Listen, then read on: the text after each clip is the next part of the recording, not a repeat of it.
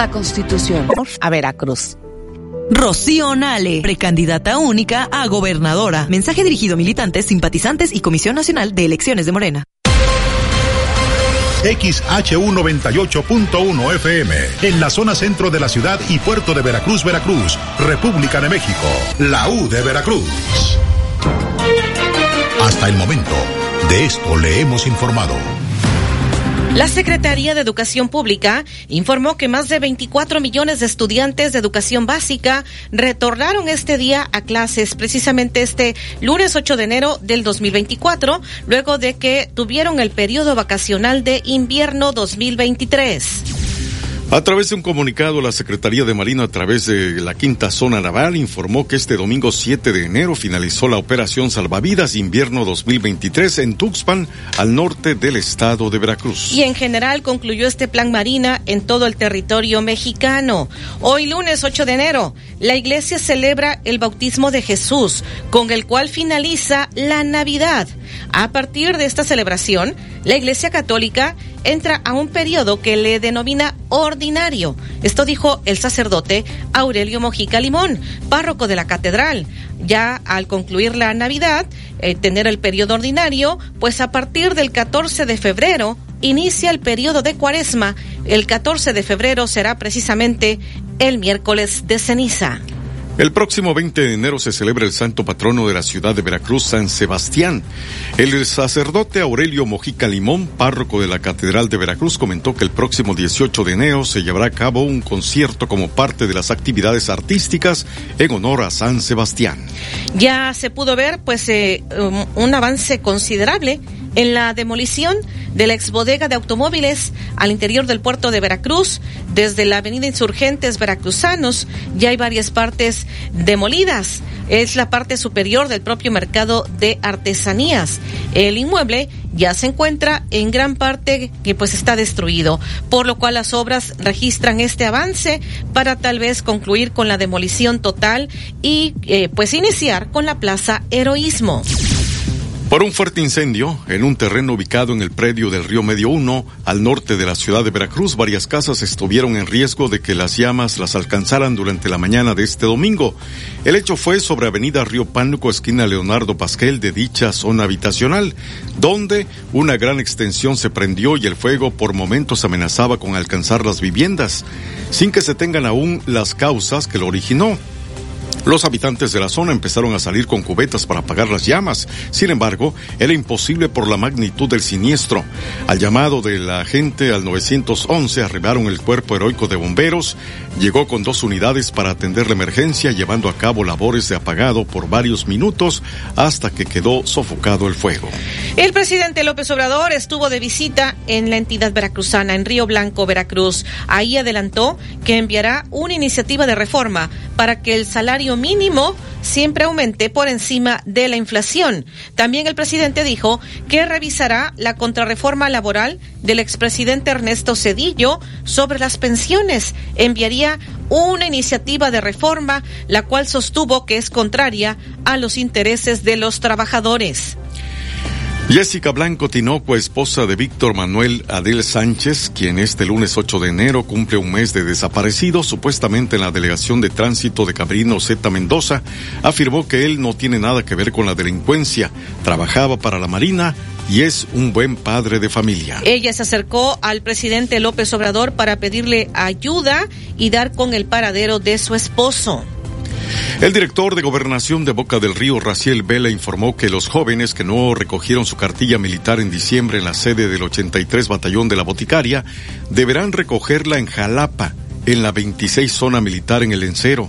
Señaló que para ello deberán dirigirse a la zona militar de lunes a viernes en horario de 9 de la mañana a 13 horas. Le repetimos el pronóstico del tiempo. Aquí en el puerto amanecimos con 20.9 grados Celsius de temperatura. Niebla se está registrando esta mañana. En las próximas horas irá disipándose. Esto se debe al alto contenido de humedad porque tenemos un 99.9% el porcentaje de humedad, 1011 milibares, la presión atmosférica, viento del sur, ya al mediodía eh, estará del sureste de 25 a 35 kilómetros por hora, una temperatura máxima de 28 a 30 grados Celsius, hoy un ambiente cálido. Mañana martes, evento de norte, norte explosivo, rachas que pudieran empezar desde la mañana, desde muy temprano, para mañana martes, pudieran ser rachas de 90 a 105 kilómetros por hora, de rápida intensificación y de corta duración. Por la noche de mañana martes ya iría decreciendo, prácticamente eh, concluyendo este evento de norte. Todavía el miércoles por la mañana, viento del norte, pero rápidamente irá eh, fijándose hacia el sureste. Y nuevamente habría surada para jueves, parte del viernes, pero también viernes por la tarde noche y el sábado, en un pronóstico preliminar, nuevamente evento de norte. Al momento no se han especificado las velocidades. Le recomendamos estar al pendiente de las actualizaciones del pronóstico del tiempo, pero bueno, de nueva cuenta entre viernes por la tarde, noche y sábado tendríamos evento de norte en este pronóstico preliminar. Y en Jalapa hoy se está pronosticando una temperatura máxima de 26 a 28 grados Celsius. Por este evento de norte explosivo mañana hay ya un alertamiento gris. Las 7:39 en XEU, lunes 8 de enero de 2024. XEU desde el estudio Fernando Paso Sosa. Y más adelante reportan quema de vehículos y bloqueos en Celaya, Guanajuato. Hay un bombero eh, fallecido. Van seis muertos por ataque a un palenque. En Petatlán, Guerrero, siguen las masacres en Guerrero. Además, también le comentaremos, analizan hacer visitas nocturnas en San Juan de. Un cometa se vería a un lado del sol, en pleno día, durante el eclipse total. Le comentaremos cuándo sería esto. Cayó en Veracruz el segundo lugar del sorteo especial de la Lotería Nacional del Día de Reyes. Además, también le estaremos comentando, anoche se realizó la entrega de los Globos de Oro.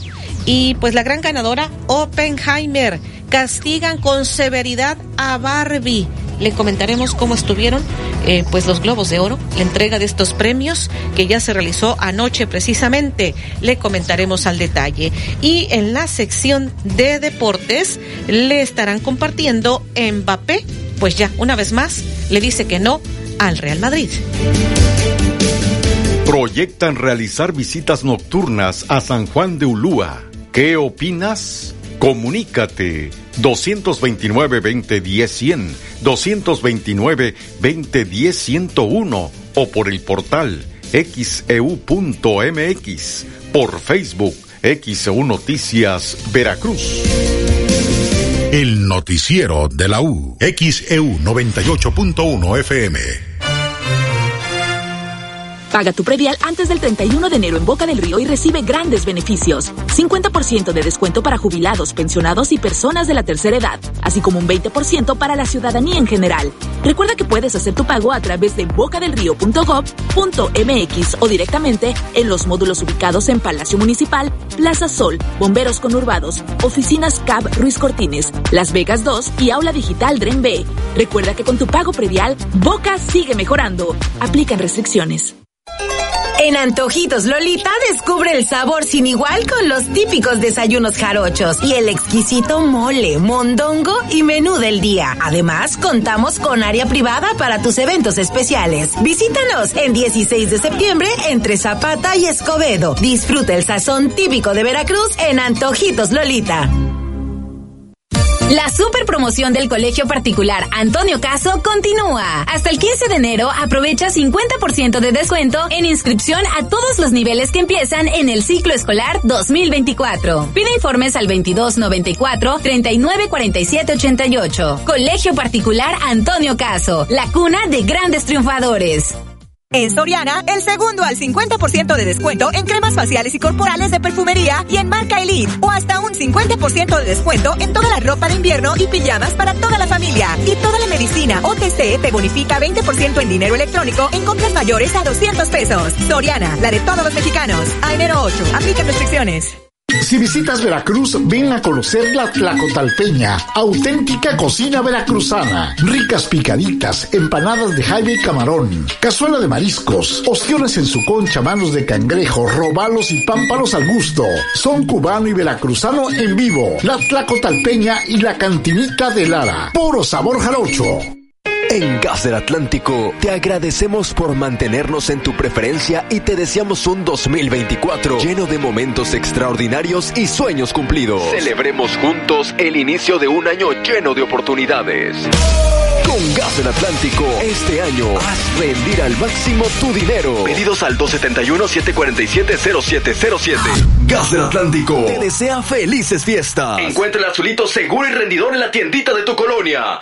¡Atención! ¡Sí, señor! La Procuraduría Estatal de Protección al Medio Ambiente y el Acuarium del Puerto de Veracruz te invitan a celebrar el Día de Reyes con nosotros. Trae a tus papás el martes gratis 9 de enero y disfruta de sorpresas, regalos, animadoras y mucho más en horario de 10 de la mañana a 6 de la tarde. En el Acuarium del Puerto de Veracruz queremos consentir a todos los pequeños. Ven y disfruta, ven y conoce. Envía tus reportes y comentarios al WhatsApp 2295 09 7289 2295 09 7289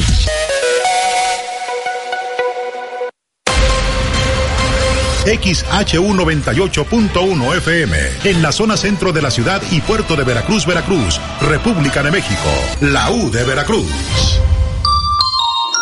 Usted escucha el noticiero de la U porque nosotros los escuchamos. Soy Betty Zabaleta. Le estoy informando en el noticiero de la U. 744 en XCU es lunes 8 de enero de 2024. Tenemos este reporte desde redacción. Alexandra Bursch, adelante.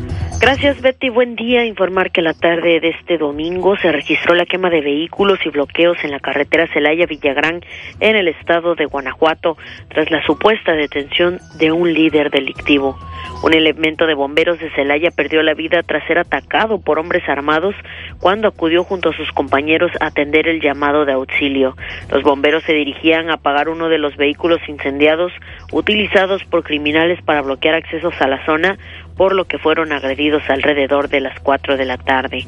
Al respecto, el secretario de Seguridad Jesús Rivera Peralta confirmó los hechos y condenó el ataque en el que murió el bombero.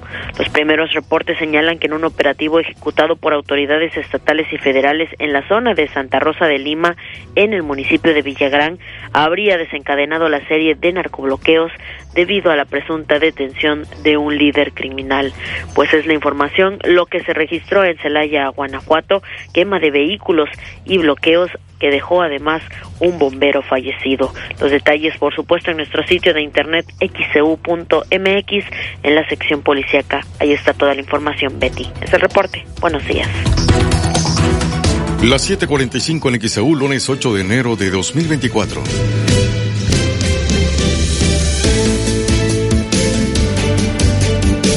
Proyectan realizar visitas nocturnas a San Juan de Ulúa. ¿Qué opinas? Comunícate 229-2010-100, 229-2010-101 o por el portal xeu.mx, por Facebook XEU Noticias Veracruz. El noticiero de la U, XEU 98.1 FM. Sabor de familia. Con sal fina. Yo te invito a disfrutar. Sabor de familia. Con la fina. Por sabor y salud. Sal fina es la sal que conviene. La verdadera sal natural. Paga tu predial antes del 31 de enero en Boca del Río y recibe grandes beneficios. 50% de descuento para jubilados, pensionados y personas de la tercera edad, así como un 20% para la ciudadanía en general. Recuerda que puedes hacer tu pago a través de bocadelrío.gov.mx o directamente en los módulos ubicados en Palacio Municipal, Plaza Sol, Bomberos Conurbados, Oficinas CAB Ruiz Cortines, Las Vegas 2 y Aula Digital Dren B. Recuerda que con tu pago predial, Boca sigue mejorando. Aplican restricciones. Pasaron las fiestas. ¿Y tus lentes? Me los pisaron. Me los robaron. Me los cambiaron. Por eso hay que tener dos. Óptica París. Díaz Mirón, casi esquina Abasolo. Martí 512, Fraccionamiento Reforma. Plaza Express Las Palmas y Plaza Las Américas. ¿Listo para un día lleno de sabor? Carga tu pila con el menú más delicioso y llenador en el desayuno buffet del restaurante Condimento del Hotel Emporio. Todos los días de 7 de la mañana a 12 del día. Restaurante Condimento del Hotel Emporio. Paseo del Malecón 244. Reserva al 229-989-3300. Gas del Atlántico presente en los eventos deportivos de alto nivel. Prepárate para el Ultra Huatusco 2024. 3 y 4 de febrero. Múltiples distancias. Medalla personalizada con tu registro antes del 15 de enero. No te quedes fuera y únete a la aventura. Inscripciones en eventosdeportivos.com.mx. Diagonal Ultra Huatusco 2024. Gas del Atlántico. Patrocinador oficial. Pedidos al 271-747-0707. Este año nuevo, cuida tu salud. Básicos a precios muy bajos. Toda la línea Neuralin, 45% de ahorro. Y Centrum Gender 60 tabletas a solo 230 pesos. Farmacias Guadalajara. Siempre ahorrando. Siempre contigo. Los Ángeles Negros vuelven a Veracruz este próximo 16 de febrero para cantar sus más grandes éxitos que le dieron fama mundial. Celebra con nosotros el mes del amor y la amistad. Teatro de la Reforma, 6 de la tarde. Boletos en taquilla y en eticket.mx. Reservaciones al 2291 071521. Los Ángeles Negros vuelven a Veracruz.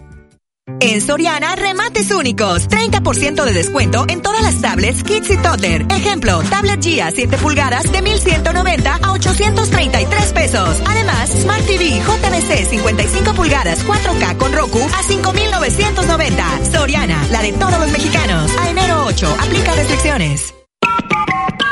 Queremos conocer tu opinión. Comunícate al 229-2010-100, 229-2010-101 y por xeu.mx. XEU 98.1 FM. En XEU 98.1 FM está escuchando el noticiero de la U con Betty Zabaleta. Las 7:49 en XEU, lunes 8 de enero de 2024. Tenemos este reporte desde redacción. Olivia Pérez, adelante. ¿Qué tal, Betty? Muy buenos días a todos. Comentarles lo que sucedió ayer en Río Blanco durante la visita del presidente López Obrador en el aniversario de los mártires de Río Blanco en la zona centro del estado, muy cerca a Orizaba. Pues hubo expresiones de rechazo, abucheos y chiflidos que lanzaron los pobladores y empleados del gobierno estatal contra el titular del Poder Ejecutivo Estatal, el gobernador Huitlagua García Jiménez, durante este evento oficial para conmemorar el 117 aniversario de los mártires de Río Blanco, al que asistió el presidente López Obrador e integrantes del Gabinete Federal. El espacio que ocupa la exfábrica de textil fue el marco para que las autoridades de los gobiernos del Estado, federal y también municipal enviaran un mensaje a la población. Entre ellos, el presidente de México anunció, como ya le hemos informado oportunamente, una iniciativa de reforma al artículo 123 de la Constitución para que el salario mínimo esté encima de la inflación y evitar así la pérdida del poder adquisitivo. Tras dar la bienvenida a los líderes sindicales, confederaciones, agrupaciones de empleados, también trabajadores, campesinos y autoridades presentes, el gobernador ofreció un mensaje y fue en ese instante cuando el pueblo presente empezó a gritar fuera, fuera. En el evento pues se vivieron momentos de tensión, el gobernador tuvo que hablar más fuerte y bueno, por parte de las autoridades del gobierno federal sentadas en el templete, pues hubo cierta tensión en el que incluso se veía la molestia en sus rostros por el rechazo de los hombres y mujeres presentes. Otro abucheo se escuchó cuando el secretario del Trabajo y Previsión Social, Marat Bolaños López, saludó al gobernador para después ofrecer su mensaje como autoridad del gobierno federal. El rechazo de los ciudadanos presentes fue tan fuerte que se escuchaba en la transmisión del gobierno del estado, que pues era a través de sus redes sociales oficiales a cargo del equipo de coordinación de comunicación social estatal. Mientras que el gobernador de Veracruz, Cuitlagua García, recibió estos abucheos y gritos de rechazo. Por lo contrario, la autoridad que se llevó los aplausos fue el presidente López Obrador y también también el presidente municipal de Río Blanco, Ricardo Pérez García. Así lo que sucedió, así se vivió esta conmemoración del aniversario de los mártires de Río Blanco, allá en la zona centro del estado. Todos los detalles en nuestro portal en xeu.mx en la sección Estado. Buenos días. Las 7:52 en XEU, lunes 8 de enero de 2024. Tenemos mensajes, dice dónde hay que llevar el arbolito natural de Navidad. Vivo en la zona norte. Vamos a preguntar casi siempre cada año los ayuntamientos hacen programas para que en algún lugar puedan llevar el arbolito de Navidad y reciclarlo. Estaremos preguntando. Por acá, déjeme ver, eh, pues más mensajes. El maestro Ricky David, una mañana fresca, agradable. Eh, queremos que cada veracruzano logre que su día de hoy sea fantástico. Dios les bendiga a ustedes. A Veracruz completo es el mensaje que nos hace llegar. Heriberto Ramírez, de la colonia Flores Magón, quiero reportar una fuga de aguas negras en varios registros de la calle Emiliano Zapata entre General Prin y Primero de Mayo. El mal olor es insoportable. Esto es lo que nos dice. Un buen día para comentarles que en Ciudad Industrial Bruno Pagliai no hay alumbrado público. Es peligroso en la tarde noche como en la madrugada, mañana. Hay trabajadores que tienen que caminar para llegar al trabajo y pues deberían autorizar otras líneas de camiones porque la ruta de Framboyán demora 30 45 minutos y van hasta las puertas del camión. Esto es peligroso, es lo que dice Bruno Díaz en este mensaje. Acá déjenme ver pues más mensajes de la audiencia. El señor Antonio, esta mañana se está cubriendo de neblina, no estaba así. Precaución por la central de abastos a los automovilistas. Nos envía fotografía. Eh, déjenme ver también por acá en este otro mensaje que nos hacen llegar. Eh, dice la señora Torres, mi comentario es referente a la propuesta de las pensiones que hizo el presidente. Estas están modificadas por el expresidente Fox a partir del 1 de julio del 97 y que sería mediante las AFORES. Bueno, el presidente Fox entró en el 2000, fue en el 97 con Ernesto Cedillo precisamente eh, cuando se dio esta reforma al sistema de pensiones en el 97 con Ernesto Cedillo, porque Vicente Fox entra al gobierno a partir del año 2000. Y déjeme ver pues más mensajes. Omar Jiménez nos envía esta fotografía. Saludos, buen día desde Playa Martí, muchísimas gracias.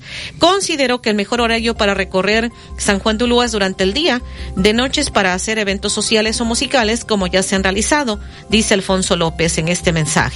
La señora Lourdes dice, mi sobrino no llevó su cartilla a sellar, ahora tiene que ir a Jalapa a dónde debe asistir. Ya le informamos, quienes no recogieron su cartilla militar en diciembre tienen que acudir al Encero, a Jalapa, precisamente, a la vigésimo sexta zona militar. Feliz inicio de semana, nublado. Eh, Saludos, dice Juan Cervantes. Es el mensaje y la fotografía que nos hace llegar.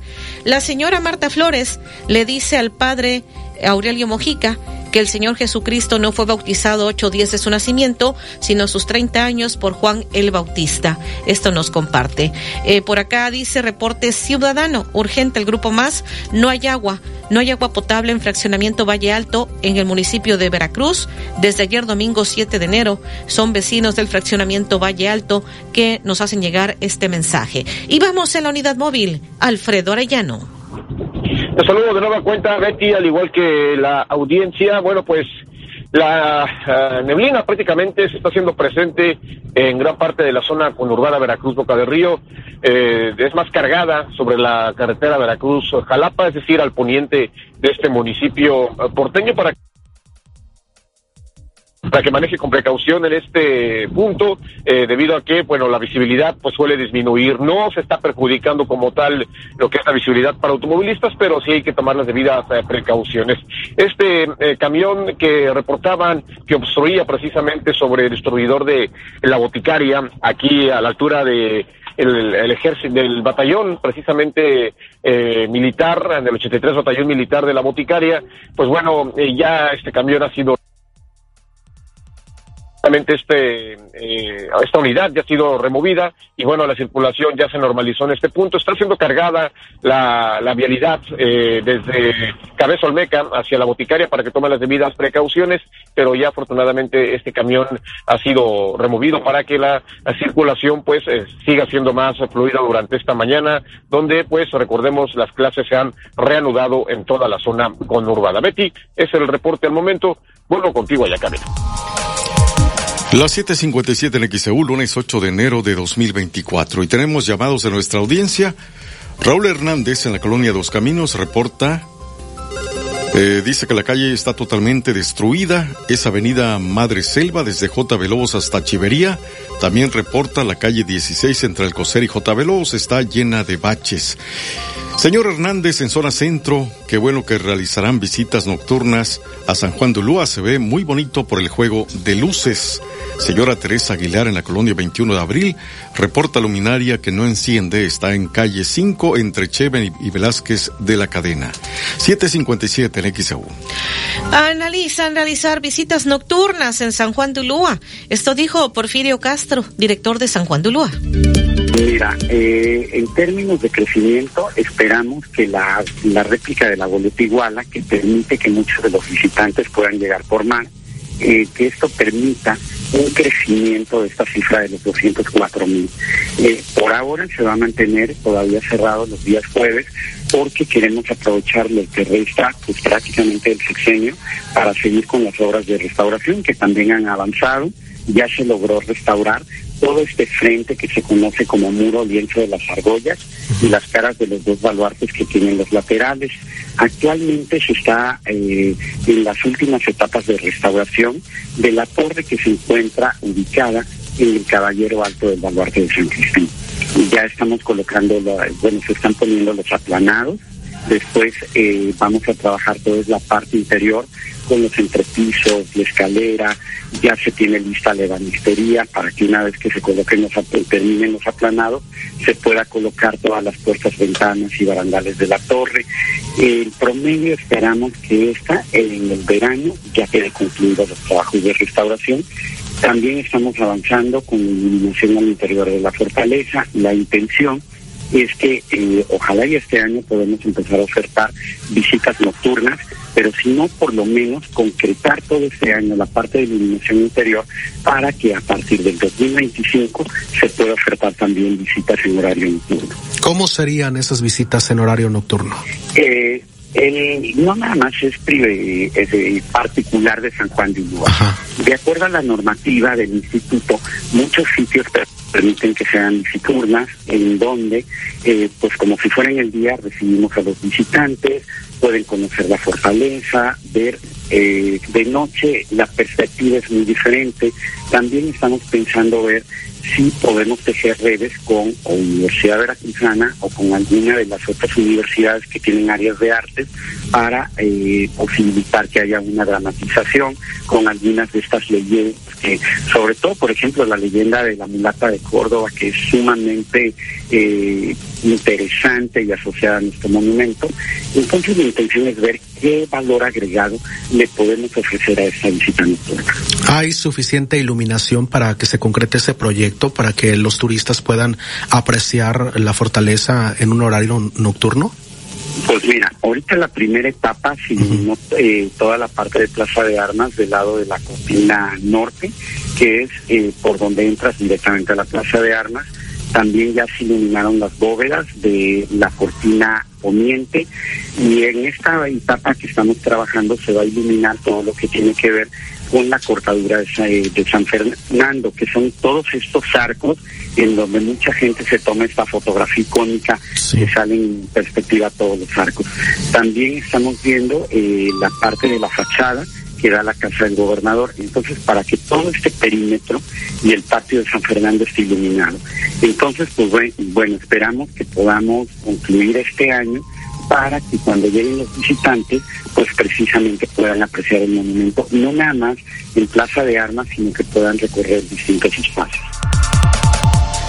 8 con un minuto en XEU, lunes 8 de enero de 2024. Esto dijo Porfirio Castro, director de San Juan de Ulúa. Vamos a la pausa.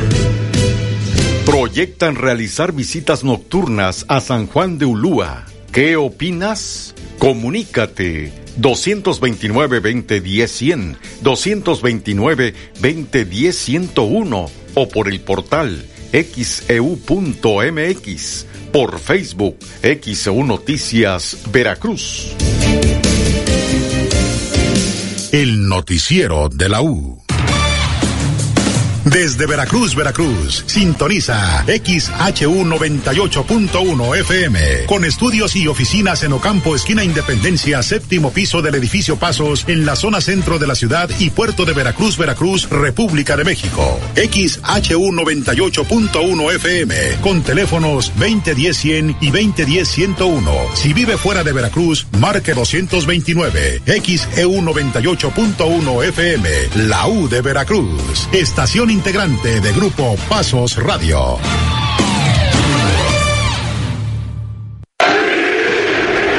Escucha el Deportivo de la U.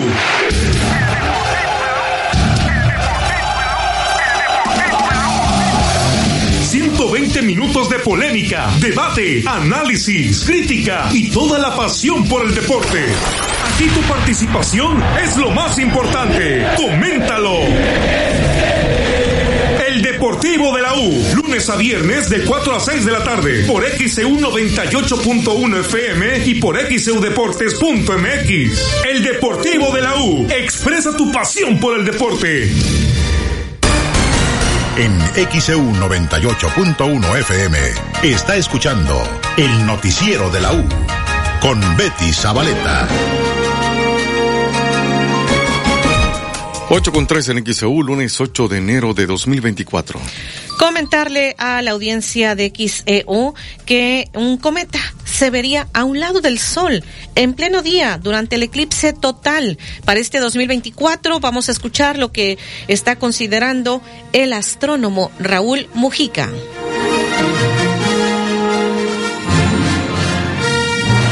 Y pues para casi todos estos eventos, eh, con excepción del eclipse solar, no necesitamos ningún aditamento, ¿sí? Eh, las lluvias de estrellas se observan a simple vista, la superluna también, los eclipses de luna también, a menos que quieran observar detalles de la superficie de la luna. Y ahí, ¿sabes?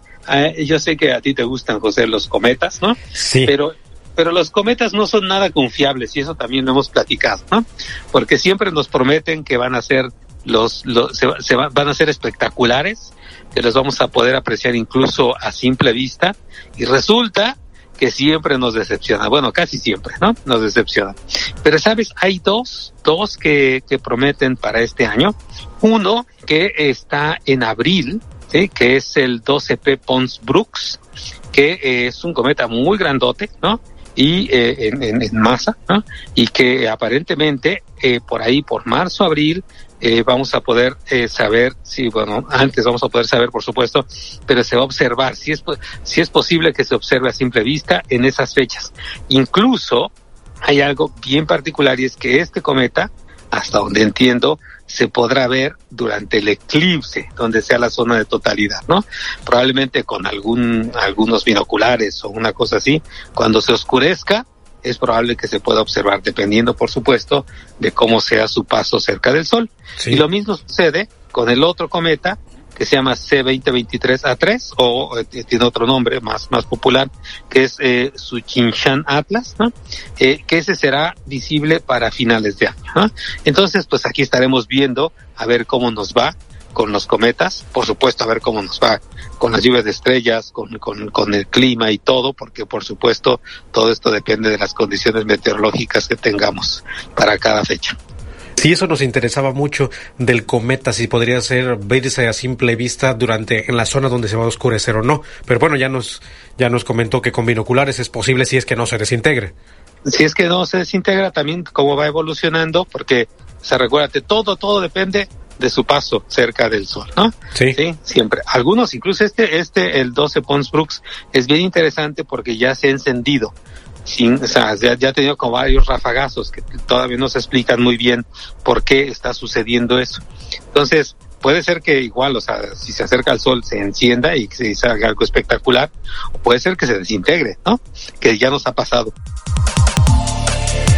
8-6 en XEU, lunes 8 de enero de 2024. Así que este año, en abril, 8 de abril, habrá eclipse total de sol y pues ahí lo que ha compartido el astrónomo Raúl Mujica, estos eh, dos cometas podrían ser visibles, incluso hay probabilidad de que se alcance alguno, a, pues alcance a ver a simple vista, según dijo el astrónomo. Y bueno, pues este cometa se vería a un lado del sol en pleno día durante el eclipse total que está eh, para el 8 de abril del 2024. 8-7 en lunes 8 de enero. En un momento más le estaré compartiendo lo que está ocurriendo en la Ciudad de México. Han convocado para que este día pudiera ser ratificada Ernestina Godoy como fiscal en la Ciudad de México. Sin embargo, ayer legisladores locales del PRI acusaron el caso de una diputada, acusó un presunto atentado en su contra, que incluso fue baleado eh, su automóvil y eh, pues dio rueda de prensa Alito Moreno, el dirigente nacional del PRI, porque además también hace unos días fue eh, llevado con la fuerza pública para ser presentado el secretario general del PRI. Ante la fiscalía fue llevado con la fuerza pública. En el PRI están argumentando que todo esto tiene que ver porque los están amenazando y presionando para que ratifiquen a Ernestina Godoy, puesto que eh, Morena con aliados no alcanzan la mayoría que se necesita para en un momento dado ratificar a Ernestina Godoy.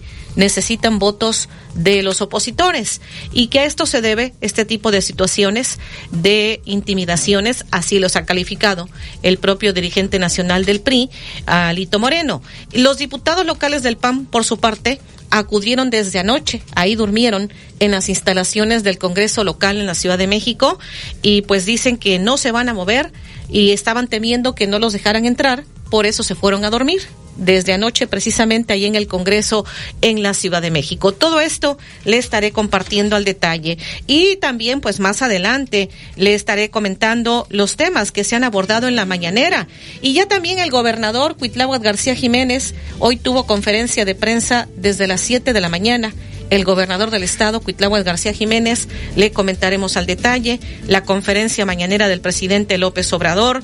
También le estaré compartiendo si ya se ha hablado de estas masacres en Guerrero, si ya se ha dicho algo en la mañanera, porque pues eh, son seis muertos por ataque a un palenque en Petatlán Guerrero. Le comentaré al detalle. Además, el secretario de Defensa de los Estados Unidos permanece hospitalizado. Le comentaré al detalle. Y bueno, para todos los que nos están preguntando sobre el pago del derecho de control vehicular, que ya le hemos estado informando, la CEFI Plan Veracruz enviaría al Buró de Crédito a quien no pague el derecho de control vehicular. Así que esté muy pendiente, cumpla con sus eh, obligaciones, le estaremos compartiendo al detalle. Y en la sección de deportes más adelante, Rayados se despide de Funes Mori, va a los Pumas. El noticiero de la U, XEU 98.1 FM. Paga tu predial antes del 31 de enero en Boca del Río y recibe grandes beneficios. 50% de descuento para jubilados, pensionados y personas de la tercera edad, así como un 20% para la ciudadanía en general. Recuerda que puedes hacer tu pago a través de bocadelrío.gov.mx o directamente en los módulos ubicados en Palacio Municipal, Plaza Sol, Bomberos Conurbados, Oficinas CAB Ruiz Cortines, Las Vegas 2 y Aula Digital Dren B. Recuerda que con tu pago predial, Boca sigue mejorando. Aplican restricciones. En Gas del Atlántico te agradecemos por mantenernos en tu preferencia y te deseamos un 2024 lleno de momentos extraordinarios y sueños cumplidos. Celebremos juntos el inicio de un año lleno de oportunidades. Con Gas del Atlántico, este año haz rendir al máximo tu dinero. Pedidos al 271-747-0707. Gas del Atlántico te desea felices fiestas. Encuentra el azulito seguro y rendidor en la tiendita de tu colonia. Año nuevo espectacular al mejor precio en tiendas Contino. Como en esta estufa Mave de 30 pulgadas, 6 quemadores, cubierta de acero inoxidable en color silver, que te la llevas por solo 7,499 de contado o con Credit Contino por solo 486 pesos quincenales y empieza a pagar hasta marzo del 2024. Ven a tiendas Contino y compruébalo. Tiendas Contino, productos de calidad al mejor precio. Vigencia el 31 de enero del 2024. Consulte términos y condiciones en tienda. Pago quincenal calculado a 24 quincenas. Crédito sujeto a la aprobación. Hola, soy Mariano Osorio, conductor de radio. Porque la vida tiene ritmo, inicia con todo este nuevo año. Inicia con los productos Yakult, que con sus miles de millones de lactobacilos casei shirota vivos pueden contribuir al cuidado de tus intestinos y fortalecer tu sistema inmunológico. En todo momento, Yakult, me caes muy bien. Come sano. Oxo está cerca de ti para que ahorres tiempo y dinero. Por eso llévate tostaditas almas de 90 gramos más dos atunes la posada de 140 gramos, agua o aceite por 45 pesos. Y producto lácteo combinado Nutralacorte de 1.5 litros a solo 22.50. Oxo, a la vuelta de tu vida. Válido el 24 de enero. Consulta productos participantes en tienda. Inicia el año con las super ofertas imperdibles de Farmacias ISA. Gator Light 591 mililitros, variedad de sabores, a solo 2 por 38 pesos. Y variedad de sabores Halls a solo 2 por 19 pesos. Compra en cualquiera de nuestras 1700 sucursales o en isa.mx. Vigencia el 31 de enero. El doctor Efraín Barralas Huervo te invita a escuchar El Deportivo de la U, de lunes a viernes a las 4 de la tarde. Doctor Efraín Barralas Huervo, cirujano urólogo. Agenda tu cita al 2293-438206. Si visitas Veracruz, ven a conocer la Tlacotalpeña, auténtica cocina veracruzana. Ricas picaditas, empanadas de jaibe y camarón, cazuela de mariscos, ostiones en su concha, manos de cangrejo, robalos y pámpanos al gusto. Son cubano y veracruzano en vivo. La Tlacotalpeña y la cantinita de Lara. Puro sabor jarocho. Envía tus reportes y comentarios al WhatsApp 2295 09 7289 2295 09 7289 XEU 98.1 FM. El noticiero de la U presenta la información deportiva.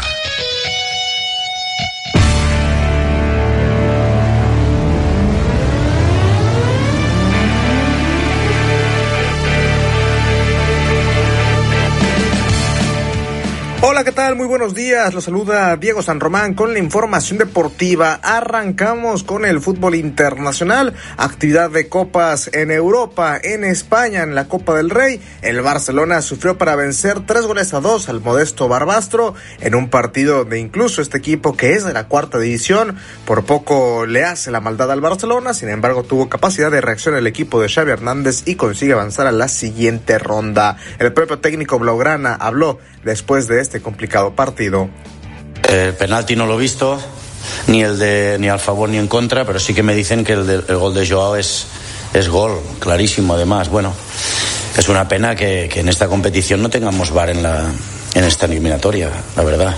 Eh, Creo que en el 2024 que estamos tendría que haber VAR, incluso en campos de menor categoría, no sé por qué, no, no lo entiendo, pero bueno, no. lo importante es que estamos en octavos, mañana espera rival y, sin más. Y me quedo que en muchos, muchos minutos el equipo ha estado con buenas sensaciones. Nada más, objetivo cumplido.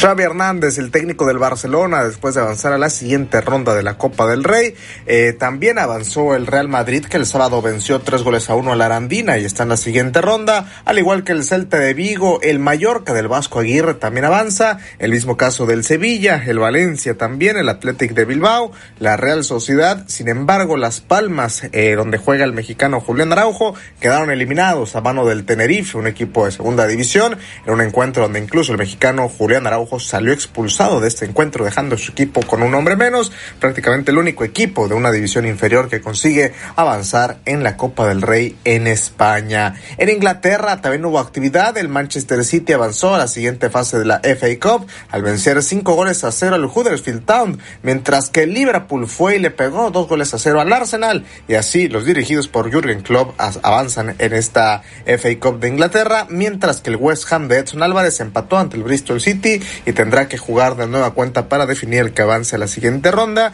Ya los encuentros eh, se jugarán el 16 de enero, los que quedan pendientes para definir a los equipos que avanzan a la siguiente ronda. Hoy, por ejemplo, estará jugando todavía el Manchester United frente al Wigan en punto de las 2 de la tarde con 15 minutos. También los Red Devils en busca de avanzar a la siguiente fase de la Copa allá en Inglaterra. En Italia no hubo Copa, pero sí hubo Serie A. Algunos de los resultados del día de ayer. El Milan venció tres goles a cero al Empoli, mientras que el Torino sorpre sorprendió y le pegó 3 a 0 al Napoli. La Juventus ganó dos goles a uno a la Salernitana, que otra vez no tuvo Memo Ochoa en la portería. Sin embargo, ya regresó a la banca el portero mexicano, quien ya tenía prácticamente un, un mes, poquito más de un mes sin poder ver actividad por una lesión. Ya ayer volvió a la banca y se espera que pronto pueda volver a la actividad en el fútbol italiano. La Roma y la Atalanta dividieron puntos con un empate de 1 a 1 y después de 19 jornadas el Inter es líder con 48 puntos, le sigue la Juve con 46, en el tercer sitio el Milan con 39 unidades, la Fiorentina en 33, en el cuarto sitio en el quinto el Bolonia con 32 y en el sexto el Atlanta que tiene 30 unidades. La Roma y el Nápoles en estos momentos en octavo y noveno lugar respectivamente estarían fuera de competencias europeas. Vamos a ver lo que estará deparando las jornadas eh, restantes. Queda todavía bastante torneo, pero bueno, poco a poco ahí se va acomodando el tema de la tabla general en el fútbol italiano. Mientras que en la Liga MX este viernes arranca el clausura 2024 con el duelo entre Querétaro y los Diablos Rojos del Toluca también ese mismo viernes, Mazatlán frente al Atlético de San Luis serán los partidos que inaugurarán un nuevo campeonato del fútbol mexicano. Y en los campamentos comienza a moverse la actividad. En los rayados ya han hecho oficial que Rogelio Funes Mori dejó de ser elemento de la pandilla después de algunos años en los que se convirtió en el goleador histórico de este equipo. Y bueno, ahora Funes Mori se despide de los rayados ya de manera oficial y también ya emitió un mensaje de despedida en el gigante de acero con todos los trofeos que ganó el máximo goleador. Esto dijo tras despedirse del equipo donde brilló en los últimos años. Ser radiado es creo que es pasión, eh, tener la responsabilidad de, salir adelante, de, ganarte la, vida eh, día a día. Entonces eh, ese sentimiento ¿no? que siento por este club porque sin duda que me ha dado mucho. Entonces estoy siempre agradecido a esta camiseta, a, este, a esta institución, a la gente que me ayudó y para mí eh, como siempre digo, en la vida en la cancha eh, va a estar siempre ese amor y, esta va a ser siempre mi casa, creo que esta va a ser siempre mi casa, voy a estar siempre ligado a esta, a esta camiseta, a esta institución, a esta ciudad y, sin duda que, le deseo siempre lo mejor. Eh, poder dejar esa, esa marca, esa marquita de mí, para mí es un orgullo. Rogelio Funes Mori, exjugador ya de los Rayados de Monterrey. Su destino está en los Pumas. Se espera que ya en los próximos días se haga oficial la llegada del naturalizado mexicano al equipo universitario. Además, también en las Águilas del la América, ya después de unos días de que se confirmó la llegada de Cristian El Chicote Calderón, el futbolista, ahora ex elemento de las Chivas, brindó sus primeras palabras y se dijo emocionado por llegar a un club con el América, con el que espera poder ser campeón. Llegar acá me hace ilusionarme, me hace creer en que puedo lograrlo. Eh, mucho se habla de mí, de mi pasado. Hoy eh, yo puedo decir que, es un reto para mí y voy a hacer lo mejor. Eh, me visualizo el día a día y obviamente a largo plazo, ¿no? Obviamente levantando el, el campeonato. Cuando me lo dicen y me lo plantean, me gustó la idea. me dijeron, es una apuesta por ti. Yo dije, es un reto la tengo que tomar y la voy a asumir como, como se debe, güey. O sea, sí me alegré muchísimo porque, pues, ¿quién no se va a alegrar de...? Creo que al final... Eh, pues te alegra, te motiva y, te hace sentir que, puedes lograr muchas cosas, güey, que son por las cuales yo estoy acá. Eh, estoy aquí para demostrar y es un reto importante, es algo que, que día a día voy a trabajar para mejorar y obviamente trabajar con, mis compañeros, ganarme, ganarme un lugar en el, en el equipo y, y crecer y ir a lo más alto. Parte de lo que decía el Chicote Calderón, ahora nuevo jugador de las Águilas de la América para el clausura 2024. Todavía quedan bastantes días del mercado de fichajes, por lo que podría haber movimientos en los distintos equipos que estarán jugando un nuevo torneo del fútbol mexicano. Además, también Cruz Azul ya ha confirmado que estará jugando este clausura 2024 de local en el Estadio Azul, eh, recinto, bueno, ahora conocido como Azul Grana, durante muchos años como Estadio Azul, y ahí estará nuevamente jugando el equipo eh, que ahora estará dirigido por Martín Anselmi. Cruz Azul estará debutando este fin de semana ante Pachuca el sábado a las 7 de la tarde y ya ese encuentro lo juega de local en el Estadio Azulgrana, antes conocido como Estadio Azul.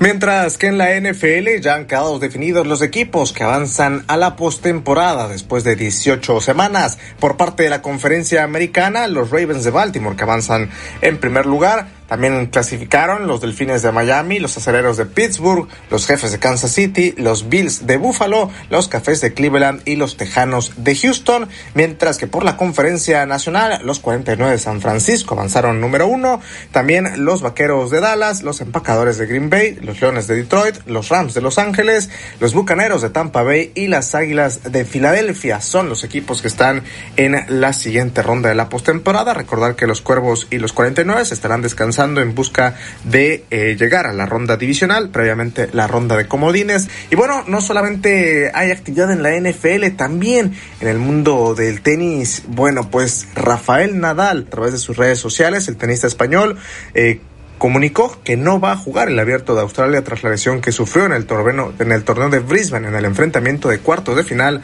ante el local Jordan Thompson. Nadal que reapareció en el evento australiano la semana pasada después de casi un año apartado de las pistas por una lesión en la pierna izquierda, bueno, pues volvió a sentir molestias en la zona dañada tras jugar ante Thompson, que se impuso al ganador de 22 grandes en un partido resuelto en tres sets y que duró más de tres horas. Rafael Nadal explica que la dolencia no es una recaída, sino un pequeño desgarro en un músculo, por lo que se muestra optimista en cuanto a la recuperación, a pesar de que le impedirá disputar el primer Gran Slam de la temporada, del que ha salido vencedor en dos ocasiones, la última en el 2022. Así que bueno, en las próximas semanas habrá más detalles de cuándo Nadal podría volver a la actividad. Sin embargo, de acuerdo a lo que él dice, no hay que preocuparse en cuanto a una recaída de la lesión que ha sufrido en los últimos años.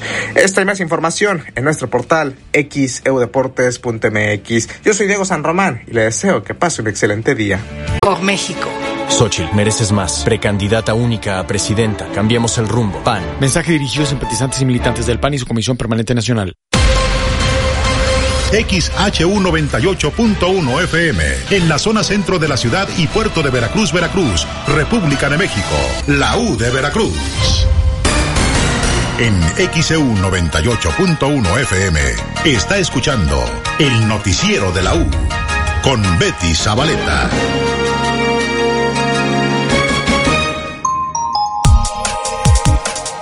828 en XEU, lunes 8 de enero de 2024. Tenemos este reporte desde Redacción de Noticias. Olivia Pérez, adelante. Sí, Betty, muy buenos días nuevamente para informarles los hechos de violencia que han ocurrido recientemente en Guerrero. En un palenque hubo una agresión y hay al menos seis personas fallecidas, pero el más grave empezó el viernes a circular información por eh, un sacerdote que revelaba que había al menos 30 personas fallecidas en una comunidad de Buenavista, en el municipio de Eliodoro Castillo, en el estado de Guerrero. El ataque armado se habría derivado de un enfrentamiento entre grupos criminales y de acuerdo con la Fiscalía General de esa entidad fueron encontradas al menos cinco personas asesinadas y calcinadas, por lo que se abrió una carpeta de investigación al respecto, aunque otras versiones apuntan a que serían nueve las personas calcinadas.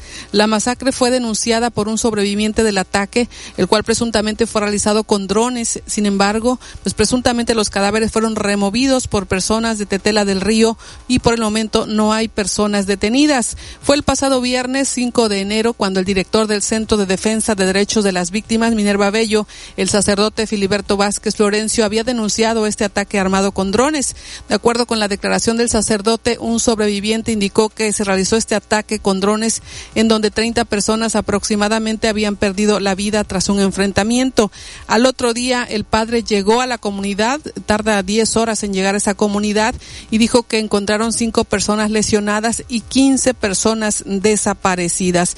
Y más tarde encontraron cuerpos calcinados. La fiscalía apunta que fueron seis personas, aunque las otras versiones apuntan a que fueron nueve personas. Vamos a escuchar lo que dijo en entrevista el padre Filiberto Vázquez sobre lo que pudo haber motivado este ataque porque se quiere eso, se quiere eh, controlar un territorio, no, un territorio eh, que significa tener control de la minería, tener control de los recursos mm, eh, este materiales, perdón, de los recursos renovables y no renovables de esa región que es muy rica en, en esos recursos de oro y plata. Entonces, el control de eso, eh, de ese territorio, el trasiego, es en verdad para llegar a esa comunidad tardamos casi 10 horas.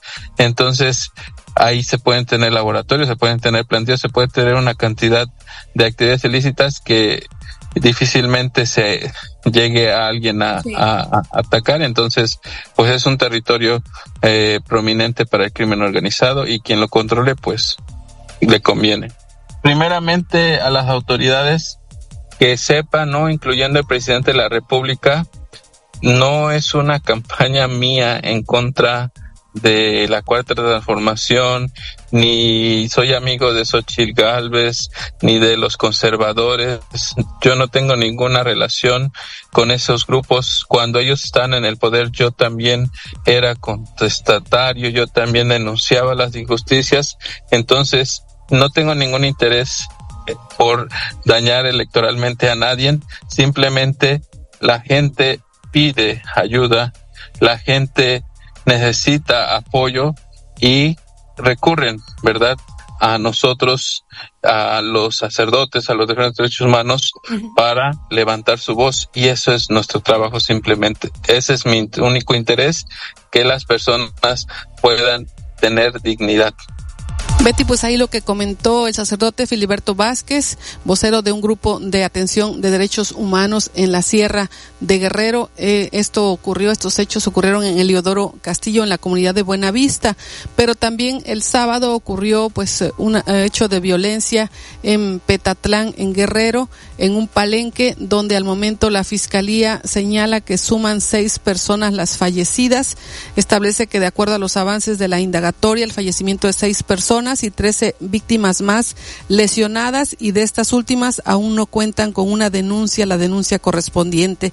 Y detalla que de acuerdo con los resultados de las primeras indagatorias, al citado lugar llegaron presuntos integrantes de un grupo criminal, esto que es generador de violencia, quienes de acuerdo con los primeros datos de prueba recabados de testimoniales agredieron con armas de fuego a personas integrantes de otro grupo delincuencial y bueno, eh, ya con esto eh, es lo que ellos fundamentan, los hechos de violencia en ese palenque en Petatlán. Dice que ambos mantienen una disputa por el control de la zona y aparentemente pues ese fue el móvil de esta agresión que dejó al momento seis personas fallecidas en un palenque en Petatlán en Guerrero, más lo que ocurrió en el municipio de Eliodoro Castillo, que al momento las autoridades dicen que fueron cinco personas calcinadas, hay quien habla de nueve cadáveres. Es el reporte, Betty, la información a detalle en nuestro portal en xeu.mx, en la sección nacional y también en Policiaca. Buenos días. 8.33 en XEU, lunes 8 de enero de 2024. Vamos a la pausa. Proyectan realizar visitas nocturnas a San Juan de Ulúa. ¿Qué opinas? Comunícate 229-2010-100, 229-2010-101 o por el portal xeu.mx, e por Facebook XEU Noticias Veracruz. El noticiero de la U, XEU 98.1 FM. Este año nuevo, cuida tu salud. Básicos a precios muy bajos. Toda la línea sin uberase, 40% de ahorro. Y Treda 20 tabletas a solo 161 pesos. Farmacias Guadalajara. Siempre ahorrando. Siempre contigo. Vaselina, el musical, una producción de Alejandro Gou y Eric Rubin, llega a Veracruz con Timbiriche, María León, Andrea Legarreta, Kalimba, Yair, Alex Ibarra, Verónica Jaspeado y El Guana. Sábado 20 de abril, World Trade Center, 5 y 8.30 de la noche. Boletos en e-ticket. Vaselina, el musical. Si visitas Veracruz, ven a conocer la Tlacotalpeña, auténtica cocina veracruzana. Ricas picaditas, empanadas de jaime y camarón, cazuela de mariscos, ostiones en su concha, manos de cangrejo, robalos y pámpanos al gusto. Son cubano y veracruzano en vivo. La Tlacotalpeña y la cantinita de Lara. Puro sabor jarocho. Para el predial en Veracruz, si pagas antes, pagas menos. Aprovecha los descuentos que durante enero tenemos para ti. 20% en el pago anual anticipado y el 50% a personas registradas en el padrón de pensionados, jubilados, tercera edad, discapacitados, madres solteras y víctimas indirectas de los delitos de desaparición forzada. Paga en cajas del edificio Trigueros, módulos distribuidos por toda la ciudad o en línea desde tesoreriavirtual.veracruzmunicipio.gov.mx. Ayuntamiento de Veracruz, nuestro puerto, nuestra casa. Lores arriba. Hoy, ofertas de fin de semana en tiendas Lores. Vinagre blanco Clemente Jax, un litro, 12 pesos. Blanqueador Cloraluz, 900 mililitros, 10 pesos. Válida en todas las tiendas. Tiendas Lores, ¿qué estás esperando? Tu aliado en el ahorro. Gas del Atlántico presente en los eventos deportivos de alto nivel. Prepárate para el Ultra Trail Huatusco 2024. 3 y 4 de febrero. Múltiples distancias. Medalla personalizada con tu registro antes del 15 de enero. No te quedes fuera y únete a la aventura. Inscripciones en eventosdeportivos.com.mx. Diagonal Ultra Huatusco 2024. Gas del Atlántico. Patrocinador oficial. Pedidos al 271-747-0707. En Antojitos Lolita descubre el sabor sin igual con los típicos desayunos jarochos y el exquisito mole, mondongo y menú del día. Además, contamos con área privada para tus eventos especiales. Visítanos en 16 de septiembre entre Zapata y Escobedo. Disfruta el sazón típico de Veracruz en Antojitos Lolita. XHU98.1 FM, en la zona centro de la ciudad y puerto de Veracruz, Veracruz, República de México, la U de Veracruz. En XEU 98.1 FM está escuchando el noticiero de la U con Betty Zabaleta.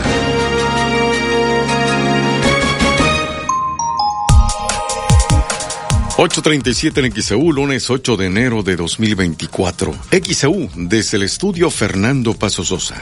Bueno, compartirle a la audiencia de XEU, el secretario estadounidense de Estado, Anthony Blinken, viajará a Israel mientras visita pues otras siete naciones de Medio Oriente. El objetivo, frenar la violencia. Tenemos el reporte de la Voz de América. La máxima autoridad diplomática estadounidense, el secretario Anthony Blinken, se encuentra hoy en Abu Dhabi, la capital de Emiratos Árabes Unidos, donde se reúne con autoridades del país y desde donde partirá hacia Israel en las próximas horas. Durante su encuentro con el presidente emiratí Mohammed bin Zayed, uno de los líderes más influyentes de la región, abordaron los esfuerzos para evitar que el conflicto se amplíe y destacaron las necesidades humanitarias en Gaza, mientras el propio Blinken resaltó el compromiso estadounidense con el establecimiento de un Estado palestino independiente. Desde el pasado 4 de enero y hasta el día 11, el secretario Blinken protagoniza una intensa gira por Oriente Medio con múltiples paradas en las que discute junto a sus socios cuáles son los mecanismos urgentes para frenar la violencia, calmar la retórica y reducir las tensiones regionales. El mismo, durante su encuentro con el primer ministro catarí explicó el objetivo de su visita en la región. Compartimos el compromiso de garantizar que el conflicto no se expanda. y creo que también compartimos el compromiso de utilizar la influencia, las relaciones y los vínculos que tenemos con diferentes partes de la región para tratar de evitar una escalada y discutir nuevos frentes. Esto no es solo una cuestión regional, es un asunto de preocupación global. Paralelamente, entidades internacionales denuncian a diario la situación en la franja de Gaza y según la organización no gubernamental Save the Children, cuya finalidad es proteger los derechos de la niñez, más de 10 niños al día pierden una o ambas piernas en el enclave palestino desde que estalló el conflicto el 7 de octubre de 2023. Como resultado de esta reapertura del conflicto, a más de mil niños les han amputado una o ambas extremidades inferiores, según indica un UNICEF, el Fondo de las Naciones Unidas para la Infancia. Aseguran que muchas de estas operaciones en niños se hicieron sin anestesia, ya que el sistema de salud gazatí quedó paralizado por el conflicto que provocó una gran escasez de médicos y enfermeras y una falta de suministros básicos como anestesia y antibióticos, según recoge la Organización Mundial de la Salud. Judith Martín Rodríguez, Voz de América. 8.40 en XEU, lunes 8 de enero de 2024. Y desde ayer, diputados locales del PRI y del PAN están denunciando eh, hostigamiento e intimidación allá en la Ciudad de México. Han convocado para que este día se sesione en el Congreso local de la Ciudad de México y tal vez pudiera ser ratificada la fiscal Ernestina Godoy.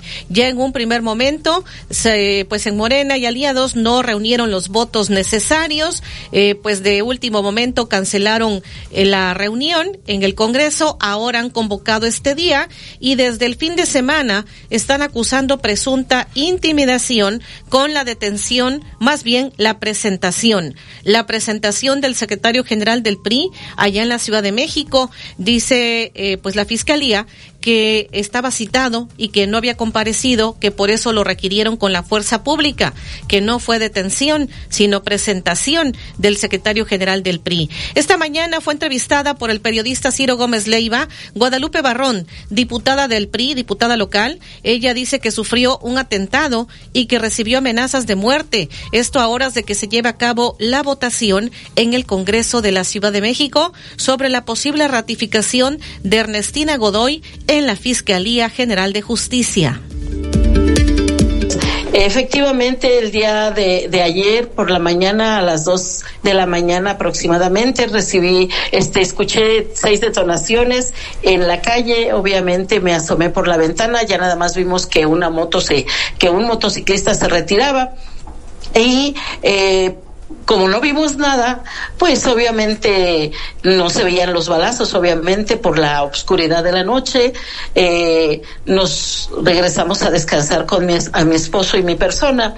Eh, eso fue aproximadamente como a las dos de la mañana, eh, como dos veinte recibí una llamada, la cual era número desconocido, no lo, no lo contesté, volvieron a, a, hacer otra llamada posteriormente, tampoco porque no contesto números que no, no conozco, y eh, aproximadamente como a las dos y media de la mañana eh, llegó un familiar, el cual me marcó por teléfono y me dijo que la camioneta había sido balaseada.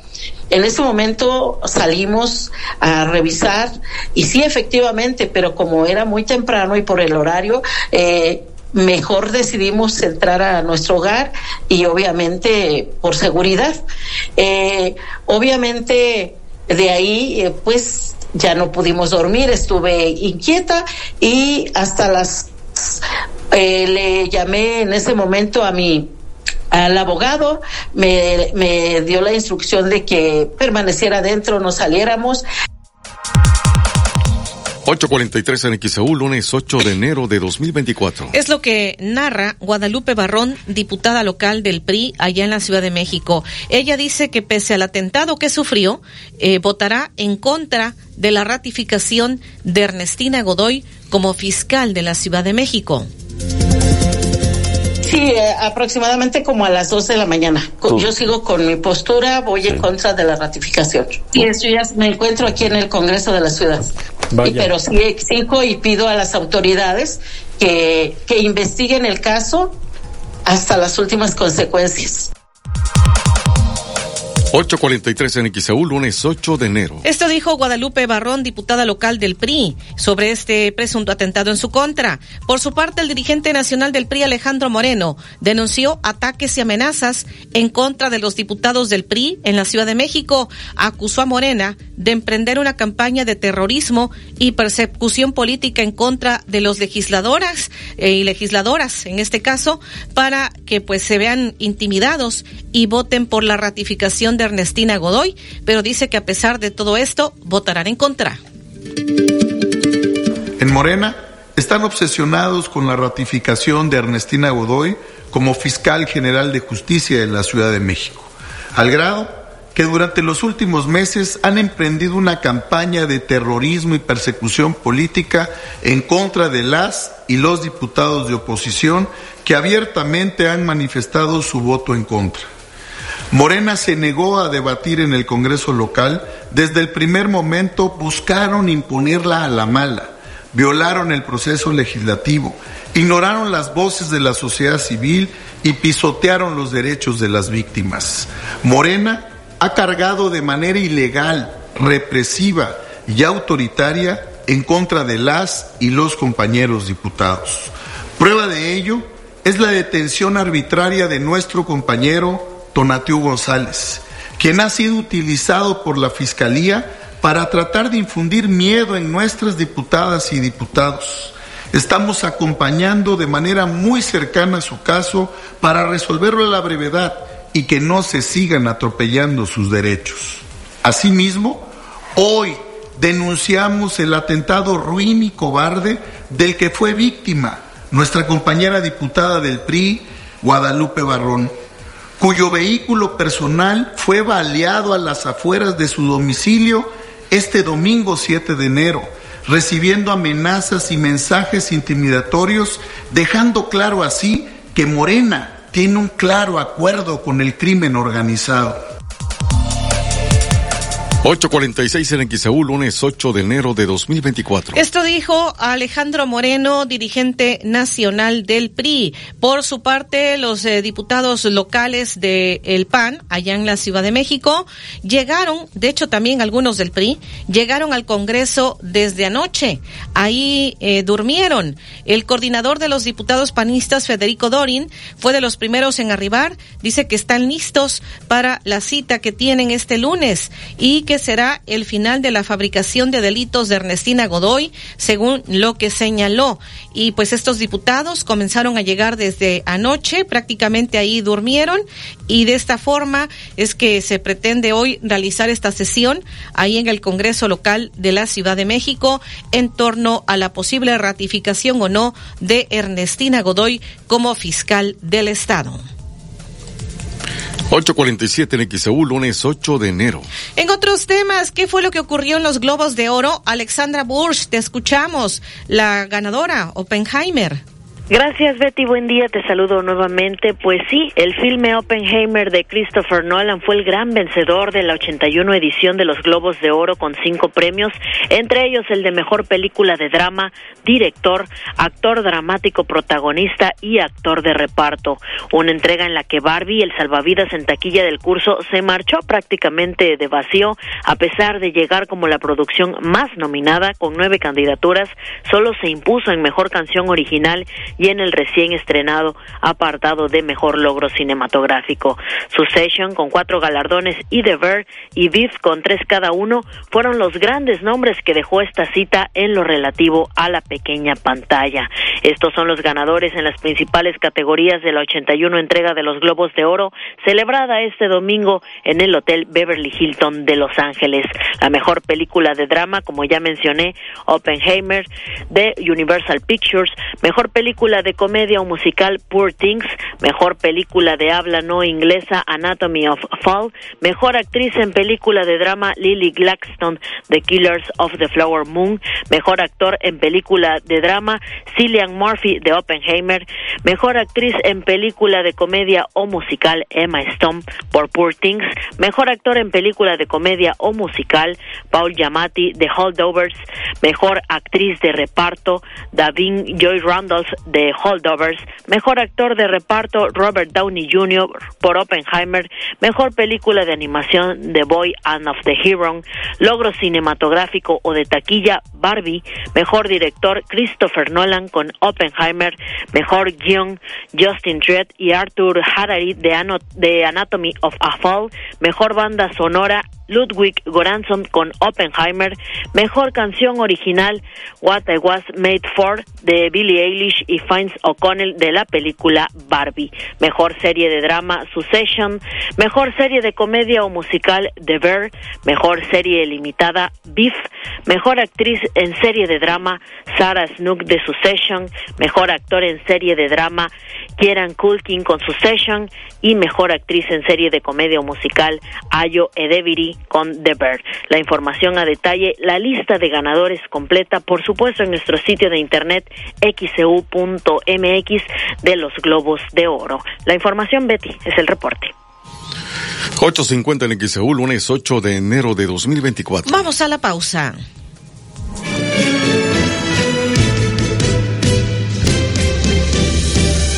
Proyectan realizar visitas nocturnas a San Juan de Ulúa. ¿Qué opinas? Comunícate 229-2010-100, 229-2010-101 o por el portal xeu.mx, e por Facebook XEU Noticias Veracruz. El noticiero de la U, XEU 98.1 FM. Para el predial en Veracruz, si pagas antes, pagas menos. Aprovecha los descuentos que durante enero tenemos para ti. 20% en el pago anual anticipado y el 50% a personas registradas en el padrón de pensionados, jubilados, tercera edad, discapacitados, madres solteras y víctimas indirectas de los delitos de desaparición forzada. Paga en cajas del edificio Trigueros, módulos distribuidos por toda la ciudad o en línea desde tesoreriavirtual.veracruzmunicipio.gov.mx. Ayuntamiento de Veracruz, nuestro puerto, nuestra casa. ¿Buscas un departamento en Boca del Río? Conoce Agua Dulce 485 en La Tampiquera. Amplios departamentos desde 1.895.000 pesos con una o dos recámaras, con o sin balcón, desde 85 metros cuadrados de libertad. Comunícate ahora 229-989-0242, 229-989-0242 o al WhatsApp 229-509-7181, 229-509-7181. Agua Dulce 485, fraccionamiento La Tampiquera, en Boca del Río. En Oxo ahorra con todo en los básicos de tu hogar. Llévate harina más seca de un kilo, 2 por 36.50. Además, harina de trigo selecta de un kilo a solo 19.90. Oxo, a la vuelta de tu vida. Consulta productos participantes en tienda, válido el 24 de enero.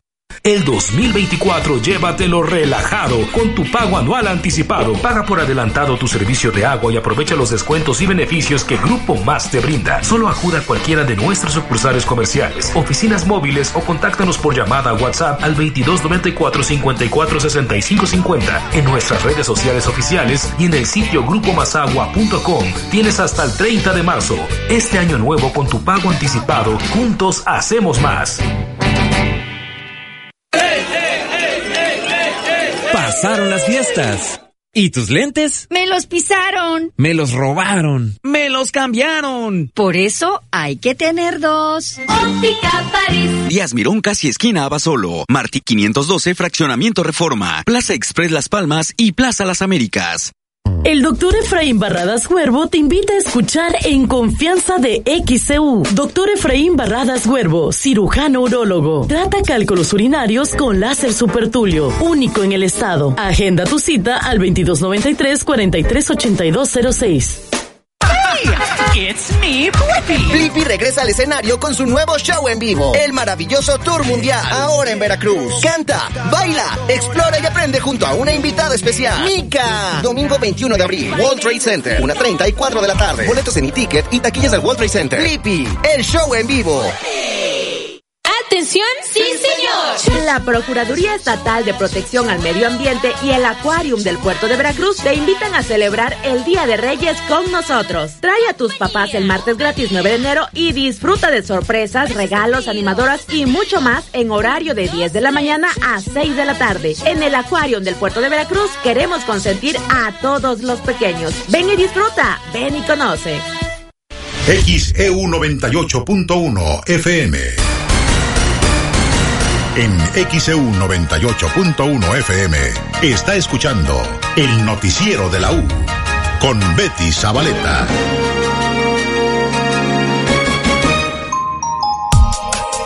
...8.55 en XEU, lunes 8 de enero de 2024. Bueno, le decíamos que el gobernador del estado dio conferencia o está dando conferencia ahora a las 7 de la mañana. Inició esta conferencia desde Jalapa y pues dice que ya se instruyó el reforzamiento de la seguridad en el corredor Río Blanco, Nogales y Ciudad Mendoza.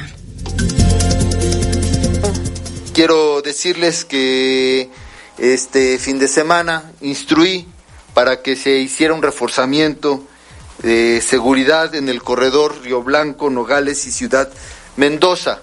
Esto con apoyo de la Guardia Nacional y la Sedena.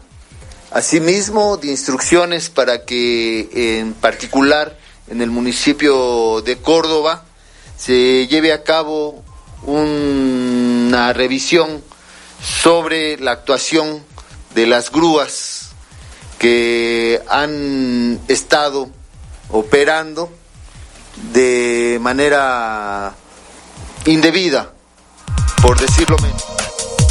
855 en XEU. Eso fue lo que dijo.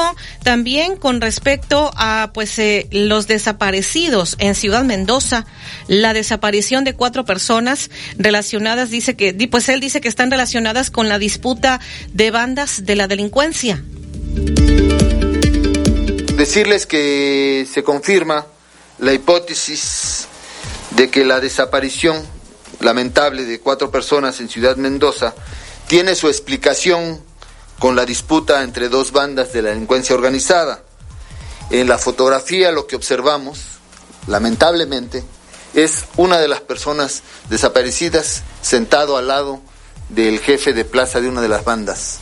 Sí, el Buchanans, eh, alias el Buchanans, que es Roberto de los Santos. ¿Y por qué encuentra esto su explicación? Bueno, pues no olvidemos que la fiscal informó que Antonio Sánchez López, una de las víctimas, es el que está ahí precisamente sentado, fue uno de los que fue detenidos por el tránsito municipal y que la información que se tiene es que en su apoyo asisten las otras tres víctimas a la dirección de tránsito municipal es lo que nosotros obtuvimos como información y se lo vamos a compartir a la fiscal, es que fue el Bucanas quien llama a tránsito municipal en defensa de dicha persona retenida. 856 en XEU, lunes 8 de enero de 2024. Esto se refiere a las cuatro personas desaparecidas cuando fueron a pagar una multa de tránsito ahí en Camerino Z Mendoza. Y esto es lo que ha dicho el gobernador Cuitláhuac García Jiménez esta mañana. También sobre el abucheo que hubo en su contra en Río Blanco ayer durante la visita del presidente, esto fue lo que dijo. ¿A qué le atribuye el día de ayer el abucheo que se recibió usted allá en Río Blanco? ¿Los habrían mandado la oposición a bochearlo? Eh, no, bueno, también, miren, este, ya estamos en época electoral, ya va a ser muy difícil eh, evitar que se exprese alguien. Nosotros tenemos que garantizar la libertad. Pueden diferir de mí quien guste, pero a mí jamás me van a poder acusar de corrupto. Yo no soy como los que me antecedieron, ni soy como algunos de los que estaban ahí. Sí, yo no soy tranza, no me corrompo, no me corrompí. 858 en XEU, lunes 8 de enero de 2024. Esto dijo el gobernador. También señaló que es, que es falso el incremento de tomas clandestinas en el estado de Veracruz, como eh, publicó el periódico Reforma. Sí, pero no, no, miren, por, por fortuna eh, tuvimos un crecimiento a mediados del año pasado, sí, que sí se estaba elevando y sí nos extrañaba mucho que unos tres meses, el año pasado, sí, empezó a crecer. Hicimos un análisis y aquí lo comenté en una conferencia de prensa. Eh, sucedió que hicieron un refuerzo en Puebla y muchos en este efecto cucaracha se empezaron a ir hacia Oaxaca y Veracruz en esas colindancias y a operar con Sedena, este, la seguridad de Pemex, nosotros implementamos un operativo y empezamos a bajar. pero eso no lo va a decir el Reforma. Este, ellos van a agarrar al general para, porque pues quieren golpear al presidente.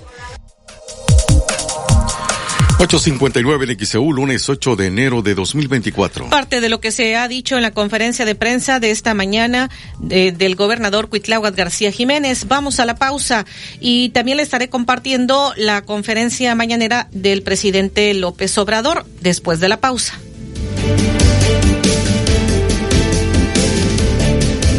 El noticiero de la U.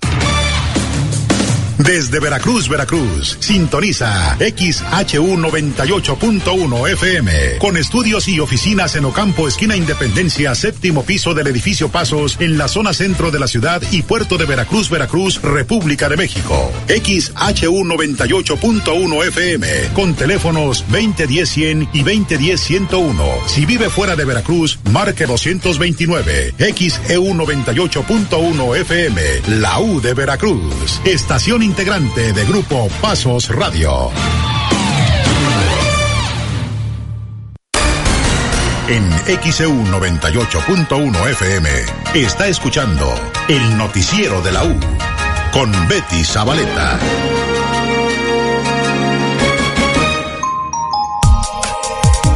Son las 9 de la mañana en XEU, lunes 8 de enero de 2024. Y en la mañanera del presidente López Obrador dijo que se hizo un censo y que la mitad de los habitantes de Acapulco no tienen sus escrituras. Por eso se les va a entregar un documento en donde hay escrituras, se va a respetar la propiedad. Esto fue parte de lo que dijo.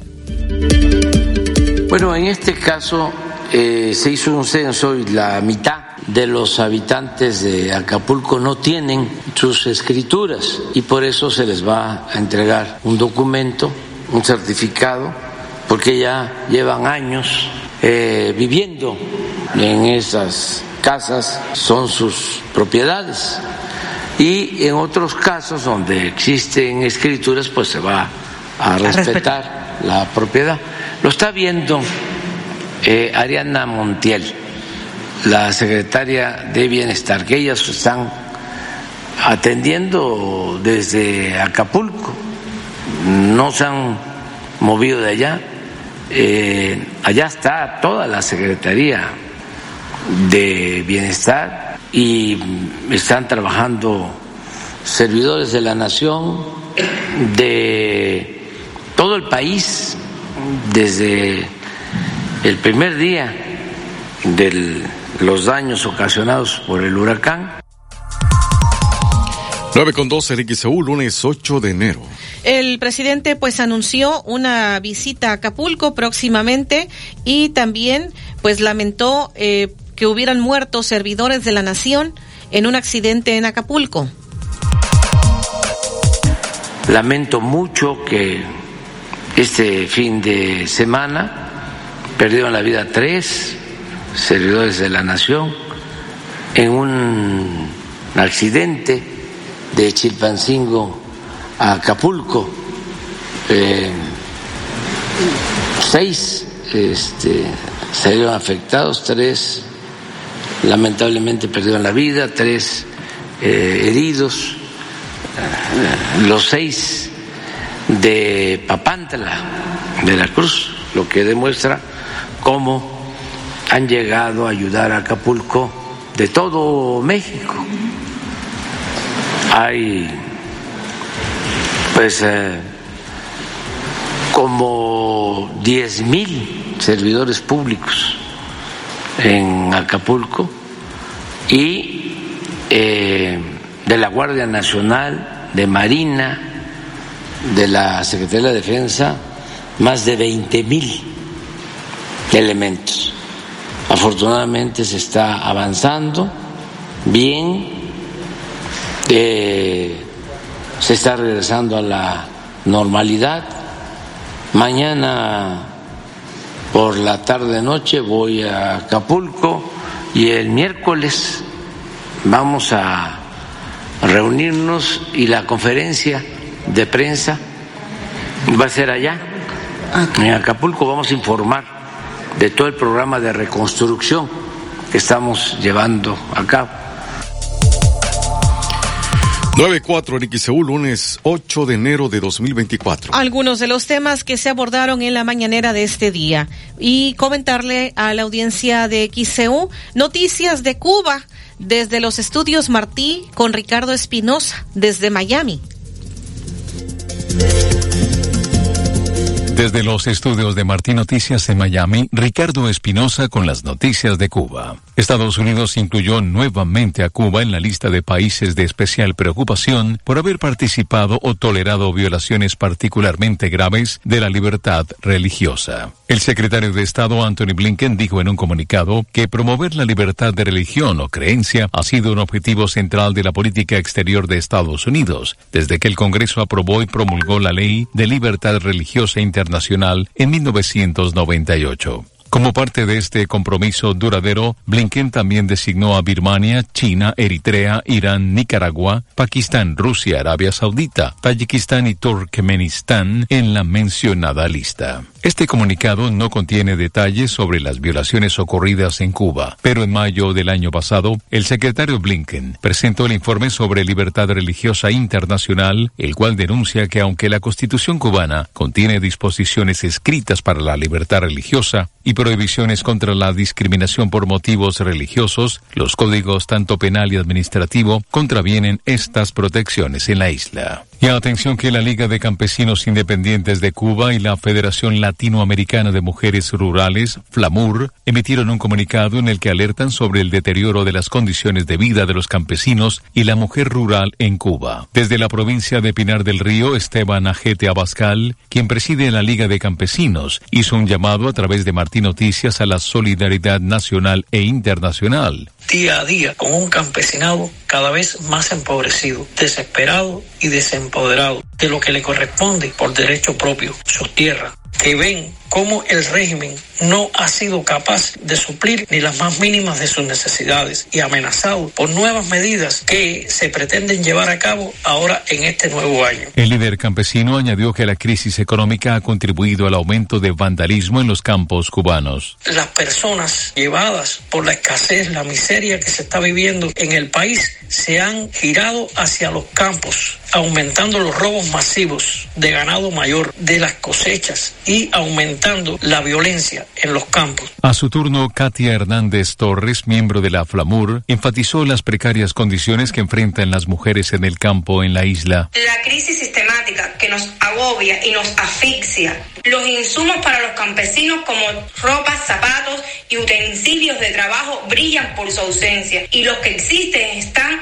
a precios exuberantes. Asimismo, el asesor de emprendimiento en empresas privadas en Cuba, el economista Ángel Marcelo Rodríguez Pita, avisora un escenario complejo para las MIPIMES en Cuba dos años después de que el gobierno autorizara su creación. Estas nuevas micro, pequeñas y medianas empresas están abocadas a desaparecer en su gran mayoría y no a desaparecer porque cierran, sino porque sencillamente sus socios, sus dueños deciden emigrar y los que se quedan acá, bueno, van a estar prácticamente funcionando en un mercado dolarizado. Algunos aceptan la conversión a moneda nacional, pero evidentemente prefieren captar dólares a la moneda nacional o a ese llamado MLC, que ya ha fracasado, está cayendo estrepitosamente dentro del escenario en la isla. En otra información, una buena parte del crudo venezolano exportado el año pasado, alrededor del 8%, fue a parar a Cuba según datos y documentos de la estatal Petróleos de Venezuela, citados por la agencia de noticias Reuters. En general, las exportaciones de petróleo de Venezuela aumentaron un 12% en 2023, hasta casi 700 mil barriles por día, en medio del alivio de sanciones vigentes desde 2019 impuestas por Estados Unidos al país suramericano, dijo Reuters.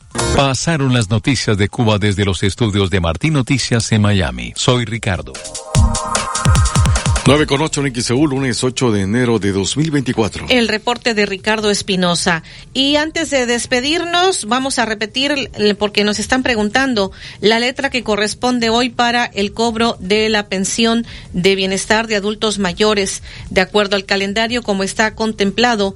Hoy le corresponde para todos aquellos que tienen el primer apellido que inicia con la letra C. Recuerde usted que el pasado viernes 5 de enero fue también la letra C. Hoy, lunes 8 de enero, también corresponde a la letra C. Mañana, martes 9 de enero, las letras D, E y F. Y pues de esta manera va corriendo este calendario de pago de las pensiones de adultos mayores. Hoy corresponde la letra C mañana la letra D, E, F, el miércoles 10 de enero la letra G, el jueves 11 de enero también la letra G.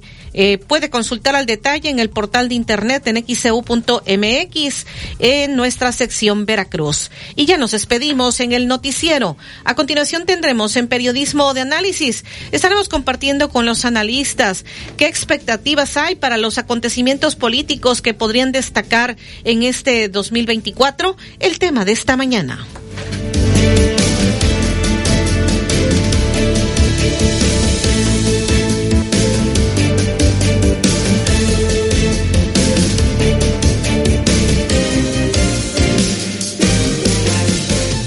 Manténgase informado escuchando XEU 98.1 FM.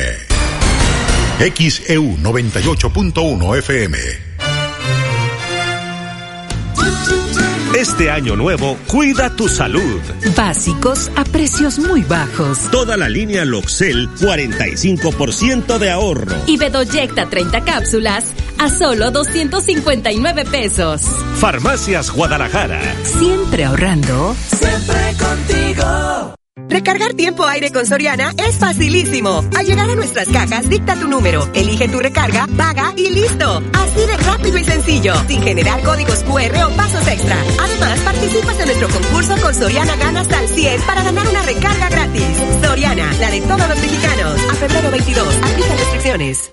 XEU 98.1 FM. XEU Noticias 98.1 FM presenta Periodismo de Análisis con la periodista Betty Zabaleta. ¿Qué tal? Muy buenos días. Saludo a la audiencia de XCU Periodismo de Análisis en este día que es lunes 8 de enero del 2024. Las expectativas en el ámbito político en este 2024, obviamente, pues tenemos elecciones este año, el 2 de junio se estarán efectuando elecciones. Estaremos comentando con los analistas el primer programa de este año del 2024 y eh, pues Fernando Mendoza lo tendremos por la línea telefónica porque está un poco este de con resfriado. Comentábamos que hay que cuidarse mucho de los cambios de temperatura en estos días porque además eh, pues a veces aún cuidándose anda por ahí un virus muy fuerte y pues sí, la verdad es que no se siente nada bien eh, con este virus tan fuerte que anda corriendo ahí en el aire, así que sin ser COVID, sin ser influenza, pero sí es un virus muy fuerte que está dando un catarro muy, muy fuerte. Digo porque ya lo padecí hace unos días y aquí estamos ya eh, pues de regreso, ya ahora sí que ya recuperados y ahora le tocó a Fernando Mendoza. ¿Tú estás bien al momento, Eduardo Manzanares? ¿Cómo estás? Buen día. ¿Qué tal? Buen día, Betty. Muy buen año. Buen año para toda la audiencia de XEU de Periodismo de Análisis. El primero de este año 2024. Y pues ahí sigo, ahí sigo. Parece mentira, pero estas enfermedades nos van dejando secuelas. No sé si por la edad o por la gravedad del, y la diferencia del virus, pero, pero estamos haciendo lo posible por cuidarnos y por mantenernos bien. Y eh, le envío un, un, saludo, un abrazo a la distancia. Ahora sí que a la distancia. Así es. Electrónico Fernando Mendoza. Y, y bueno, ya se extrañaba eh, llegar a la cabina de XEU y de periodismo de análisis para poder platicar con nuestra audiencia, Betty. El, y, y vaya que, mira, 2024 representa varios retos políticos y varios retos sociales. Eh, quiero en esta participación hablar de, de, algo que llama mucha la atención y que es verdaderamente preocupante, Betty. El tema electoral y de los asesinatos que llevamos apenas en los primeros, en los ocho, primeros días ocho días del sí. 2024 y estamos en las precampañas. Si contamos o contabilizamos en la víspera de Navidad el asesinato de un precandidato a la alcaldía de Acapulco, pues hablamos que en los últimos 20 días ha habido cuatro ya. Nada más hablando de más asesinatos de, políticos. De políticos. Más de allá de lo de estos narcobloqueos sí, hay no, en, no, no, el... en Celaya, claro. las masacres que hubo ya en, uh -huh. en Guerrero. Exacto. Fuera esto de esto. Puro, son cuatro precandidatos, o sea, ya dentro del proceso electoral y que esto eh, no podemos permitirlo, o no debería el Estado mexicano permitirlo, Betty. Recuerdo en el año 2021 la propia, en, las elecciones intermedias, la propia Rosa Isela Rodríguez, la titular de la Secretaría de Seguridad y Protección Ciudadana, hablaba de la narcopolítica como dándole cabida ya normal a un término en el que el crimen organizado participa abiertamente para imponer candidatos o bien para asesinar a un candidato o a una candidata si es que no le satisface a alguno de los grupos que están en contienda dentro para el, para el control, lo que ellos le llaman de determinada plaza. y, y, aquí lo, lo lamentable de todo esto, Betty, es que no hay responsables, no hay, a final de cuentas, una explicación a la ciudadanía en el que no haya impunidad en ese tipo de acontecimientos. ¿Cuántas personas de todos los asesinatos del 2021 están bajo las ya con una condena o tras las rejas? no lo sabemos. Eh, ¿Qué va a pasar con estas personas, con esas tres personas que asesinaron en el 2024? Pues tampoco lo sabemos hasta ahora. Y, y esto va a manchar o puede llegar a manchar un proceso electoral. Pero tampoco el Estado mexicano, Betty, está ofreciéndole seguridad a estos precandidatos.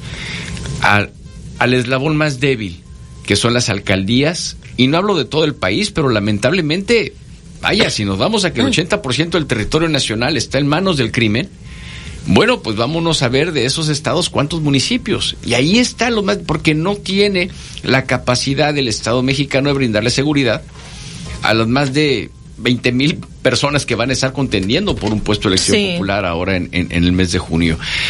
Y esto, si le sumamos a la cantidad de personas que ya han sido asesinadas en los primeros ocho días de este año 2024, porque ya salió la masacre en Guerrero, obviamente Colima, que está convertido en un polvorín, eh, Zacatecas, que está convertido en otro polvorín, la Ciudad de México, Michoacán, el, el crimen organizado controlando las ventas de ganado, las ventas de sorgo, maíz, trigo, limón, aguacate, naranja, mandarina.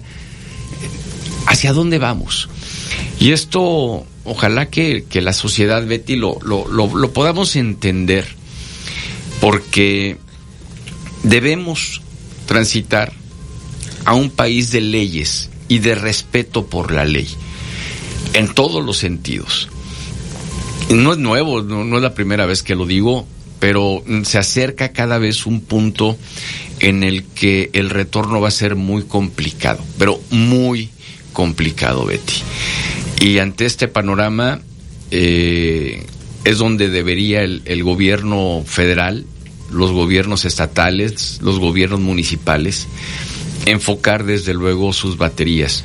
Pero cuando hablamos de que un ejército está en tareas administrativas, administrando un tren, administrando aeropuertos, líneas aéreas, hoteles, bancos, están construyendo, se están distrayendo de lo que pueden estar apoyando realmente, que es a la seguridad de los mexicanos con inteligencia militar, con inteligencia naval. Están distraídos en aduanas, están distraídos en, en muchas tareas administrativas que les ha encargado el Ejecutivo Federal y que están descuidando lo más, lo más elemental, Betty, que es la seguridad de la población y el que se nos pueda llegar a brindar paz y tranquilidad. Eh, cada fin de año los deseos es paz y tranquilidad y paz y tranquilidad. Oye, ¿cómo vamos a tener tranquilidad si no sé si cuando salga ahora aquí a la calle mi carro va a tener batería o va a tener computadora o voy a tener carro? Porque realmente no se sabe. Lo mismo puede llegar al salir en la noche un joven, una joven, de sus papás estar con el Jesús en la boca porque no saben si va a regresar o no va a regresar, pero tampoco le pueden prohibir la salida porque no se puede dejar de ser joven. Y esto eh, nos, nos, nos obliga a replantearnos muchas cosas en nuestra sociedad y obviamente para poder exigirle a quienes ostentan el poder independientemente del partido político que los haya llevado al lugar que ocupan, a exigirles que cumplan con su función, Betty, a, que dejen de estar eh, viendo única y exclusivamente por sus intereses, aunque sabemos que así ha sido y así sigue siendo. Pero nos debemos poner las pilas, nosotros los mexicanos, la sociedad, para poder exigir y exigir tratando de no caer en nimiedades y, y tampoco caer en, eh, esfuerzos eh, vanos, sino ser conscientes, informarnos bien, educarnos y exigir, Betty. Es un primer comentario que nos hace a Eduardo Manzanares, analista político. Vamos a la pausa. Enseguida regresamos en periodismo de análisis.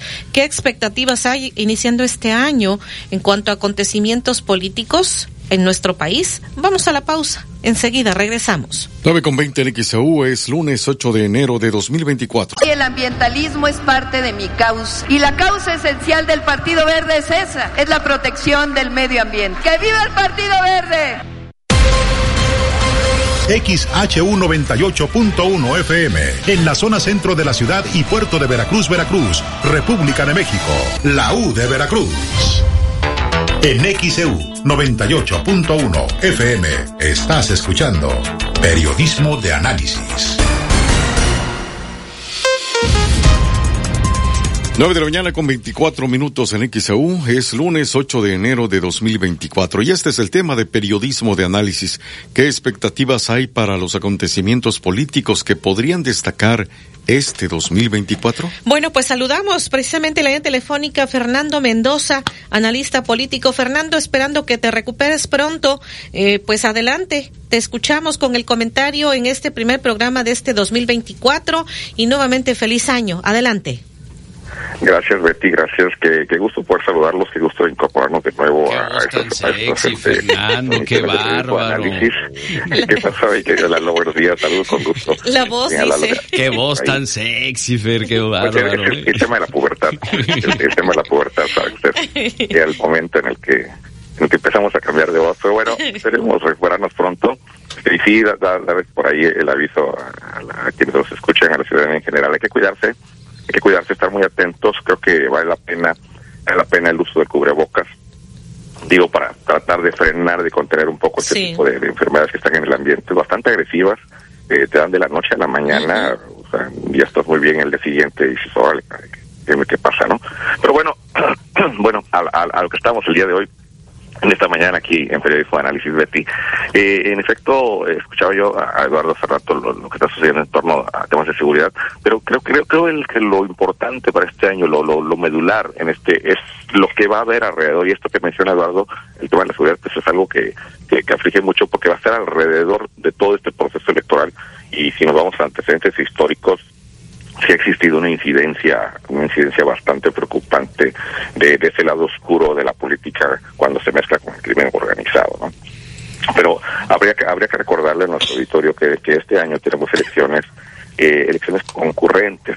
Vamos a elegir nueve gobernadores, vamos a elegir presidente de la República, vamos a renovar el Congreso Federal este, senadores, diputados, se van a renovar muchos congresos y una cantidad bastante importante de alcaldías a lo largo y ancho del país.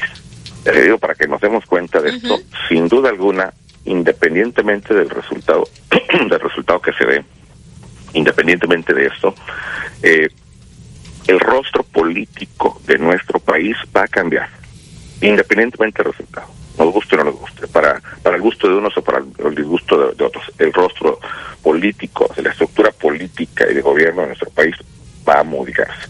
El rumbo también se va a modificar. Que se habla de una eh, elección de continuidad y de cambio, sí, o de cambio, ¿no? Pero en este, en este sentido, eh, independientemente de que se, de que pudiera darse el escenario que renovaran los que los que están, independientemente de ello, o de que o de que se diera un cambio hacia otro hacia otro punto este eh, va a haber un cambio. Va a haber un cambio porque van a, a salir del escenario ciertas figuras políticas que, que le han pintado el rostro a, nuestro país sí y pero tendrá que haber una reestructuración. El juego del empresariado la economía tendrá que tener un rumbo diferente o un matiz distinto. Las condiciones globales, las condiciones en América Latina con el tema migratorio nos están pegando bastante, bastante en nuestra relación con los Estados Unidos. Eh, en el tema empresarial lo estaba comentando en la publicidad hace un momento. Sí. El nearshoring es un tema crucial para nuestro país y pareciera que nada más lo estamos viendo pasar. ¿sí? Este, estaríamos llegando tarde a esa cita si no hacemos algo, si no las autoridades, si no eh, existe una coordinación entre la autoridad de gobierno y el mundo empresarial mexicano. El nearshoring es una oportunidad muy importante porque México estaría eh, está, en condiciones físicas y geográficas en una posición inigualable a nivel mundial eh, eh, por la cercanía y los y los tratados comerciales que México que México tiene. Entonces son, son, varios eventos que van a ser van a ser trastocados con lo que suceda con lo que suceda en el proceso electoral mexicano. Esto es esto es muy muy importante porque la visión económica que se dé con el nuevo gobierno que llegue va a ser muy importante para los siguientes, no solamente el, sexenio que viene, sino por, por lo menos en ese cambio geopolítico que está dando con el New York, por lo menos 25 años. México se estaría incorporando al tema del trasiego de mercancías de, eh, del Golfo al Pacífico a través de este corredor, corredor que se está construyendo. Eh, observamos en la semana pasada eh, conflictos graves, graves que se están dando en el canal de Panamá la eficiencia, el resultado final de este corredor, si es que se hizo o se construyó, porque se supone que ya está listo, se construyó de manera seria y eficiente o nada más y se hizo como obra del relumbrón, va a repercutir sin duda en el trasiego de mercancías que vienen del Golfo y que van al Atlántico y viceversa. Y viceversa. Entonces vamos a empezar a ver resultados positivos o negativos. Y esto se va a dar a partir de este año a partir de este año cuando existe una definición clara de quiénes o hacia dónde va, va, a emprender la ruta, la ruta nuestro, nuestro país. Eh, Tendríamos que dividir estos acontecimientos de los que estamos hablando, Fernando Mendoza, antes de la elección y un panorama diferente después de la elección, ¿o qué nos dices? Eh, son, son son simultáneos, Betty, se, se van configurando, porque de alguna manera, al menos en el tema, en el tema económico, como estaba diciendo, eh, también existe la especulación y es algo que zarandea, que le da el movimiento a algunas economías, sobre todo economías que no que no tienen una certeza. Nos dimos nos dimos este eh, cuenta empezando el año que México aparece ya con una, una muy mala calificación económica y eso eh, sin duda mueve mercados, altera el tema el tema de la inversión. Eh, eh, se, habla de los famosos otros datos, Betty, y se alardea de que existe la, mejor inversión a nivel, a nivel este eh, histórico de México de inversión extranjera en nuestro país. Lo cierto es que no es así, ¿no? Es, es el juego de los números, acomodarlos a, conveniencia para poderlo hacer mediático. ¿sí? La inversión extranjera en México no es, no está batiendo, batiendo récords, no está en estándares apropiados para el desarrollo del, del país, para el crecimiento del país. Lo cierto es que lo único que se hizo es eh, considerar, cosa que no se consideraba antes, considerar la reinversión de los que ya estaban, y eso no es inversión extranjera.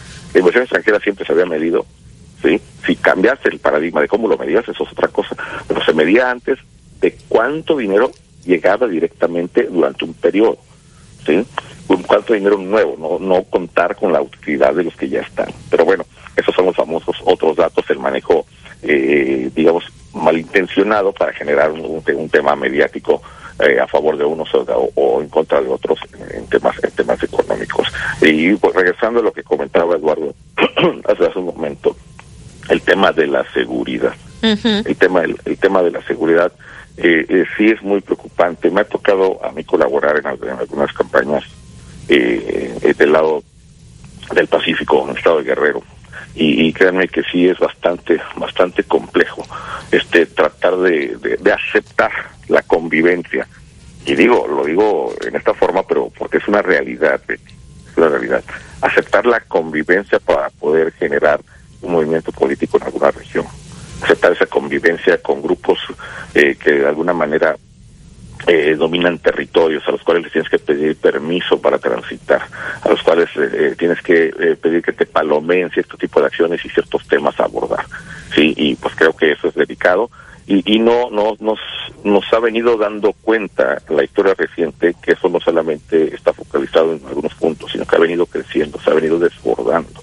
Hoy hay ciudades importantes en las que ya es preocupante la terrible posibilidad de que el crimen organizado eh, patrocine de manera muy abierta, sí, de manera muy clara a algunos algunos candidatos. Creo que los filtros y la debilidad de las de las instituciones que hoy hoy tenemos o el proceso de, de eh, eh, de vulneración de estas, de estas este, instituciones como lo es el, eh, el INE, como la Suprema Corte de Justicia, creo que en, a lo largo de este año va a empezarse a observar la cosecha en ese sentido, Betty, y eso sí es bastante preocupante. Muy bien, pues muchísimas gracias Fernando por lo que has compartido esta mañana para XCU. Gracias por tu comentario y esperando que, que te mejores pronto. Muy buen día. Buen día, Betty, muchas gracias. 934 en XEU, hoy es lunes, estamos a 8 de enero de 2024. Vamos a la pausa, enseguida regresamos en Periodismo de Análisis. Hoy el maestro Edgar González Suárez eh, no podrá estar con nosotros, eh, ni, este, ni en vivo ni, ni por teléfono, porque tenía la presentación de un examen, así que no podrá estar con nosotros en este programa el maestro Edgar González Suárez. Vamos a la pausa. XEU 98.1 FM. Oxo está cerca de ti para que ahorres tiempo y dinero. Por eso aprovecha 3x2 en detergente, limpiadores y blanqueadoras Salia variedad. Además, lavatrastes salvo limón de 900 mililitros a solo 39 pesos. Oxo, a la vuelta de tu vida. Válido el 24 de enero. Consulta productos participantes en tienda. Inicia el año con las super ofertas imperdibles de Farmacias ISA. Jarabe Big Miel 44 240 mililitros a solo 227 pesos. Y Sensibit DNF 12 tabletas a solo 2 por 75 pesos. Compra en cualquiera de nuestras 1700 sucursales o en isa.mx. Consulta a tu médico vigencia el 31 de enero. Si visitas Veracruz, ven a conocer la Tlacotalpeña, auténtica cocina veracruzana. Ricas picaditas, empanadas de jaibe y camarón, cazuela de mariscos, ostiones en su concha, manos de cangrejo, robalos y pámpanos al gusto. Son cubano y veracruzano en vivo. La Tlacotalpeña y la cantinita de Lara. Puro sabor jarocho. Escucha Buen Día de XEU. Te invita Continuo. Complementa tu hogar. Pregunta por tus productos favoritos al 2291 6414 69. En Soriana, precias asazos, más bajos imposible. Lleva carne de res para asar a 158.90 el kilo o pierna de cerdo con hueso congelada a 49.90. Además, piña miel a solo 19.80. Sí, a solo 19.80 el kilo. Soriana, la de todos los mexicanos. A enero 8, aplica restricciones. XHU 98.1 FM, en la zona centro de la ciudad y puerto de Veracruz, Veracruz, República de México, la U de Veracruz. En XEU 98.1 FM estás escuchando Periodismo de Análisis. 936 en XEU, lunes 8 de enero de 2024. Le presentamos el tema de periodismo de análisis. ¿Qué expectativas hay para los acontecimientos políticos que podrían destacar en este 2024? Eh, regresamos aquí en el estudio, Eduardo Manzanares, luego de haber escuchado el comentario de Fernando Mendoza. Pues, ¿qué decimos, Eduardo Manzanares? La pregunta que le hacíamos a Fernando Mendoza, tendríamos que dividir la expectativa en los seis primeros meses antes de la elección y posterior a la elección o cómo lo ves Eduardo yo yo considero que sí considero que sí o me iría por los trimestres. Eh, hay que eh, en el tema electoral bueno se van a acabar las precampañas y de ahí hay un impas de dos meses más para que empiecen las campañas políticas. Por ahí leí la columna de Macario Esquetino ahora dice, bueno, pues eh, eh, estamos viviendo tantas violaciones a la ley electoral que realmente no sabemos si esto va a continuar o no va a continuar, porque pues a final de cuentas estamos en campaña desde las elecciones del 2021, las intermedias. Eh, pero, pero yo sí va a ser un parteaguas, desde luego, sobre todo qué es lo que quiere el gobierno en el poder y qué es lo que requiere México en lo particular. ya hemos vivido carros completos, Betty, en, la, en el pasado y no nos ha ido nada bien. Eh, hemos vivido carros completos del PRI por muchos años y, y, no es sano para la democracia. No, no, no es sano no tener contrapesos ideales en el Estado de Derecho. Déjeme recordarle, querida audiencia, que uno de los pilares del Estado de Derecho es la división de poderes, el poder ejecutivo, el legislativo, el judicial. Y, esto está demostradísimo que, es sano para cualquier vida democrática en cualquier país. Porque se necesitan pesos y contrapesos, porque no todo, no todo puede ser a capricho de un grupo, porque a final de cuentas no están representando más que a ese grupo. Y, y sí, va, va, va a estar muy, muy, muy interesante. Hay obviamente eh, situaciones alrededor que hay que tomar en cuenta. ¿Qué es lo que está sucediendo en la Suprema Corte de Justicia de la Nación con la llegada de Lenia Batres? si bien no se mueve o no se inclina más dentro de la propia Suprema Corte de Justicia, el interés por el apoyo ideológico del grupo en el poder. ¿Por qué? Porque sale Arturo Saldívar, que traía la línea ideológica actual, y llega Lenia Batres con la misma, con la misma casaca color guinda. Y todo esto será, vaya, eh, todo va a depender de las elecciones para ver qué puede pasar en el 2024. ¿Por qué? Porque se acaba, si mal no recuerdo, es el del ministro Laines, el que se acaba en el 2024, en este año su periodo como ministro, y ahí sí, pues le tocaría a, Claudia Sheinbaum, en dado caso, eh, proponer la terna de ministros y o a Xochitl Galvez. Y a ver qué pasaría entonces en la Suprema Corte. Por lo pronto, algo muy interesante, Lenia Batres llegó, mandó una carta, dijo que quería eh, reducirse el sueldo, y le respondió a la Suprema Corte y dice, pues discúlpame, pero pues no se puede. No se puede porque no va a como tú lo estás tratando de justificar. Si lo quiere donar, adelante, ¿no? No, no, no deja de ser un acto propagandístico lo de Lenia Batres, el quererse bajar el sueldo cuando llega la, ahora que ya es ministra de la Suprema Corte de Justicia. Por otro lado, se queja que le tocaron más de 90 casos eh, de estudio y de análisis. Es que tengo que llegar a trabajar. Pues sí, señora, para eso, para eso es ministra, para ponerse a trabajar, viendo la propia Constitución. Eh, no existen ministros del pueblo, Betty. Eh, no existen ministros del pueblo. y eso que nos quede claro el, existen ministros de la Suprema Corte de Justicia de la Nación y un ministro, una ministra se debe a la constitución política de los Estados Unidos mexicanos, que a su vez emana, que tampoco emana del pueblo, ese es falso nacionalismo, vaya, o sea, ¿quién hizo la constitución? Pues los políticos. Eh, los agricultores, el, agrario quería un artículo, pues ahí tienes el 27. Los católicos querían y los religiosos querían un artículo, pues ahí tienes la constitución también. O sea, eh, eh, y, la, constitución es interpretativa. Luego entonces necesitas a un grupo de expertos en la materia constitucional para que le den una interpretación con base en los tiempos que se están viviendo, pero no, no existe ministro del pueblo, ni mucho menos. Eh, son ministros de la Suprema Corte y es uno de los poderes del Estado mexicano.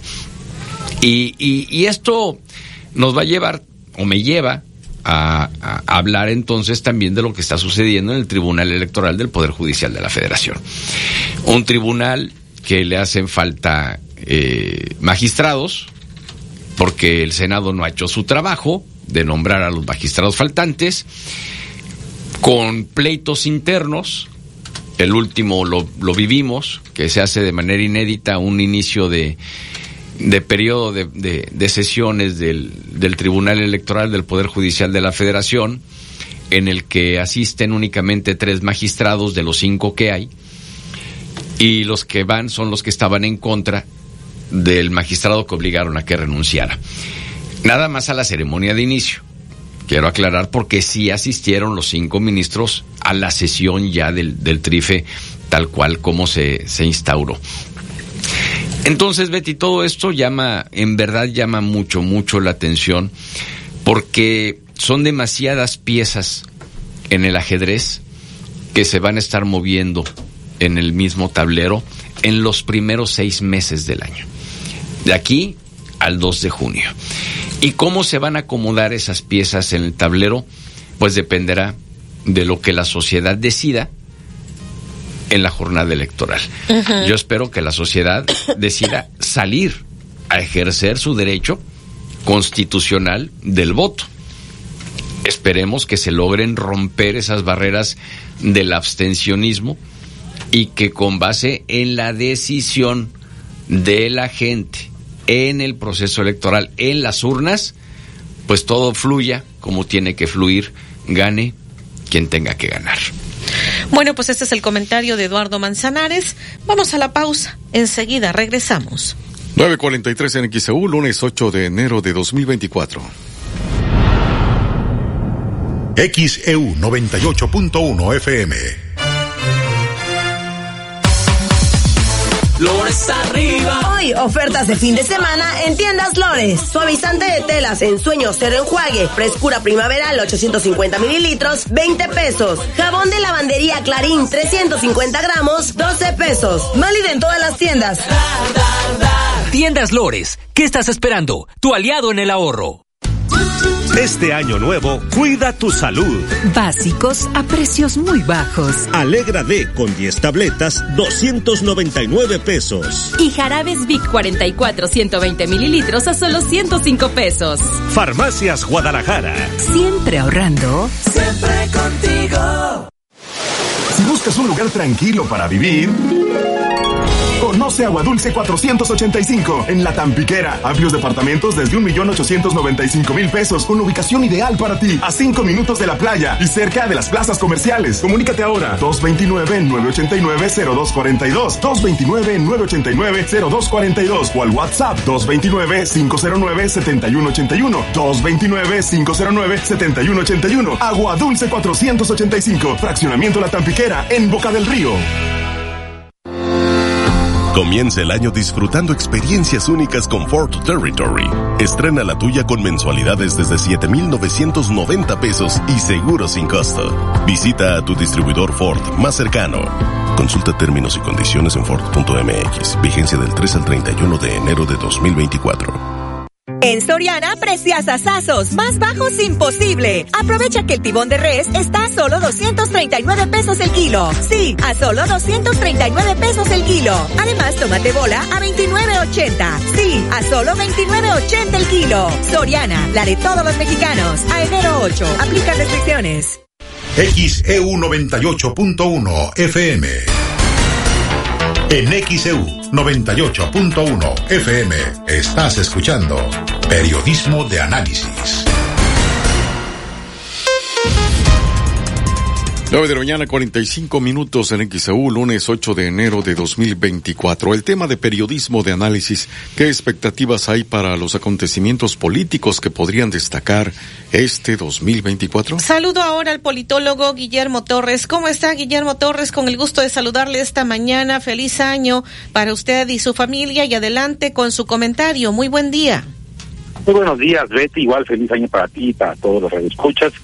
2024 es un año políticamente activo, pues tenemos la renovación de la presidencia de la República y también la renovación de, la Cámara de Diputados, el Senado de la República, se renuevan gobernaturas en nueve estados y se renuevan ayuntamientos en 30 estados de la República Mexicana y congresos locales. En 31, así prácticamente todo el país se va a volcar en materia electoral y bueno, pues sin duda será, eh, por lo tanto, activo por el tema del proceso electoral. Y también, hay que decirlo, eh, en otros temas, aparte del tema de las elecciones, habrá intensidad. El presidente de la República ha anunciado que este año meterá algunas reformas constitucionales, aunque no tiene la mayoría calificada, eh, eh, busca eh, o ha anunciado algunas otras reformas, eh, insiste en reformar tema del Poder Judicial. Ahora, el fin de semana, habló de eh, modificar el sistema de pensiones, de la reforma que hizo el presidente Cedillo. También, eh, de alguna manera, ha hablado de, de eliminar los órganos autónomos en este en estos intentos de reforma al final de su administración. Eso también le va a dar bastante intensidad.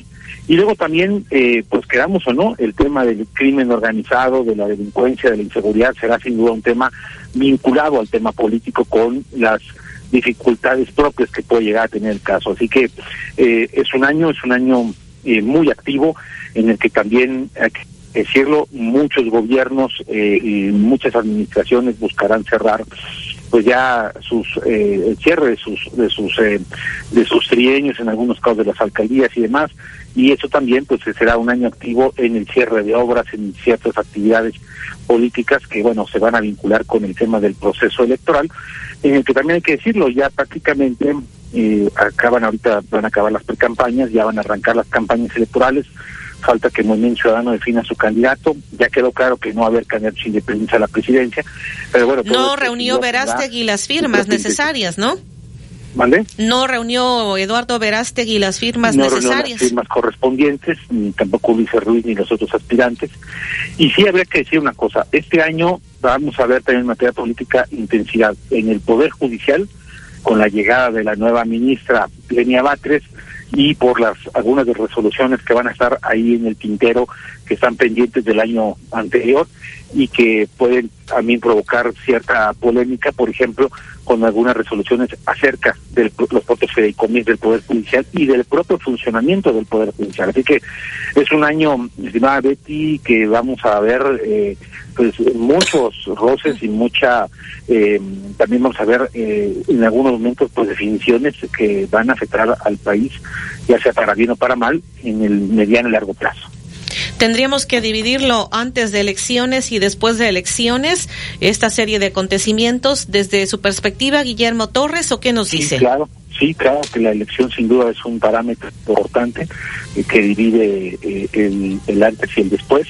Eh, ¿Por qué? Porque ahorita vamos a ver eh, todavía las luchas por la definición de varias candidaturas, especialmente cargos locales vamos a ver eh, el caso por ejemplo la Ciudad de México ahorita que está el tema de la ratificación o no de la fiscal Ernestina Godoy que ha tenido ya implicaciones políticas y así como eso pues vamos a ver ciertas cosas. Y una vez que ya haya ganador del proceso electoral pues también veremos cómo se van acomodando las fichas. En caso de que Morena vuelva a ganar la presidencia veremos qué estrategia van a utilizar ahora en el tema del gobierno.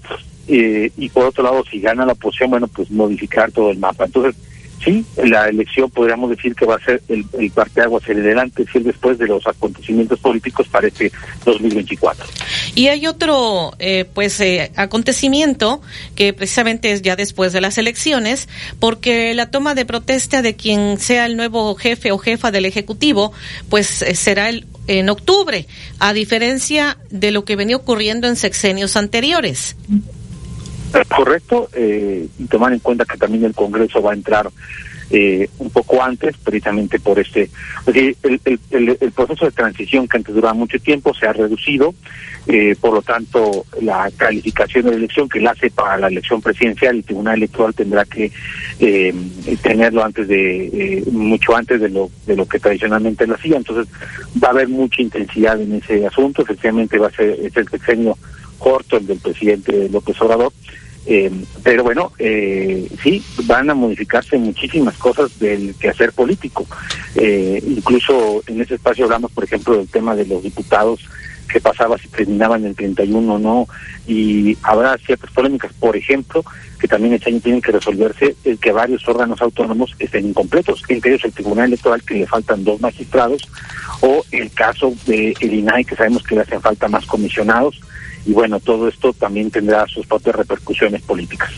El hecho de que no se estén dando los nombramientos, por ejemplo, en el Tribunal Electoral del Poder Judicial de la Federación, donde faltan magistrados, ¿pone en riesgo la elección desde su punto de vista, Guillermo Torres, o no?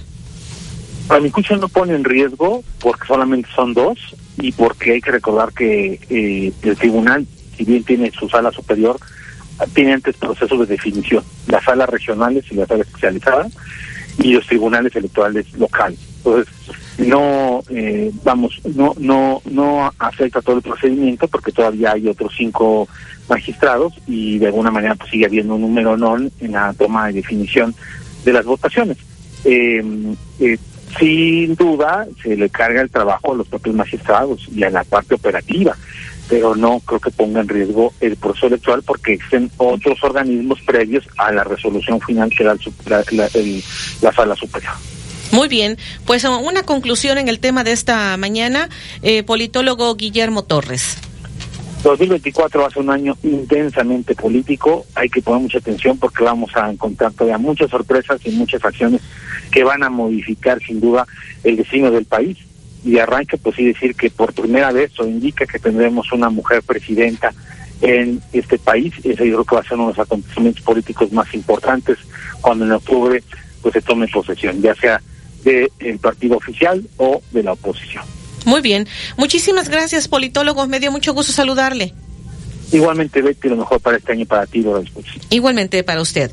Ahí lo que nos ha dicho el politólogo Guillermo Torres. Y regresamos aquí a la mesa, al estudio, ya casi para entrar a la parte final de este eh, programa, Periodismo de Análisis, hablando de las expectativas, los acontecimientos políticos que pueden destacar en este 2024, que ya nos han estado compartiendo. Fernando Mendoza, pues ya nos dio su punto de vista por la línea telefónica. Hemos escuchado al politólogo Guillermo Torres y vamos a las conclusiones con Eduardo Manzanares aquí en el estudio. Eduardo. Gracias nuevamente, Betty. Sí, mire, eh, eh, interesante lo que comenta Guillermo. Eh, por primera vez en la historia de nuestro país va a llegar una mujer a la presidencia de la República.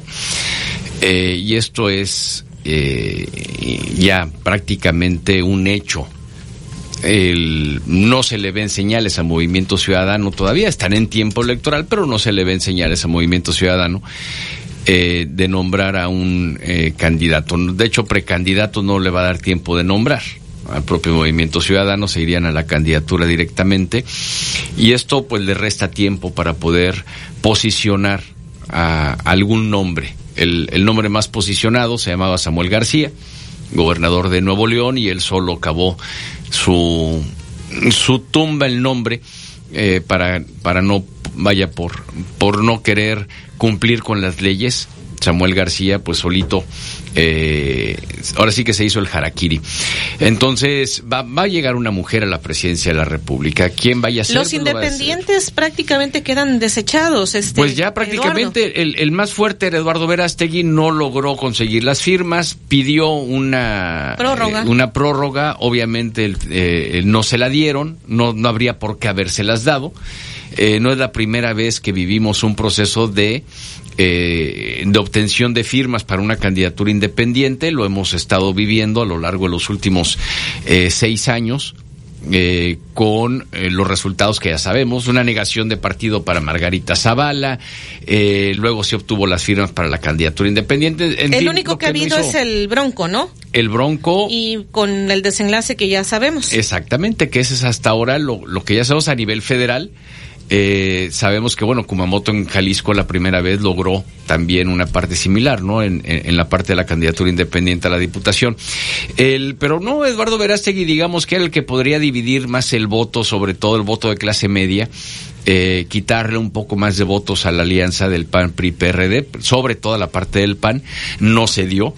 Eh, y pues ahí se quedó, entonces vamos a ir. ¿No tiene con... futuro candidaturas independientes con este contexto de lo que ha ocurrido, este Eduardo Manzanares? Con lo que están exigiendo, o sea, con la propia ley electoral está todo puesto para que cualquier candidato eh, o cualquier ciudadano que quiera irse para un puesto de elección popular le cuesta mucho trabajo obtenerlo, eh, porque a final de cuentas la ley está partidizada, está hecha por partidos para beneficio de los partidos políticos. Entonces, ¿se requiere de un partido político para poder llegar a un puesto de elección popular? Sí.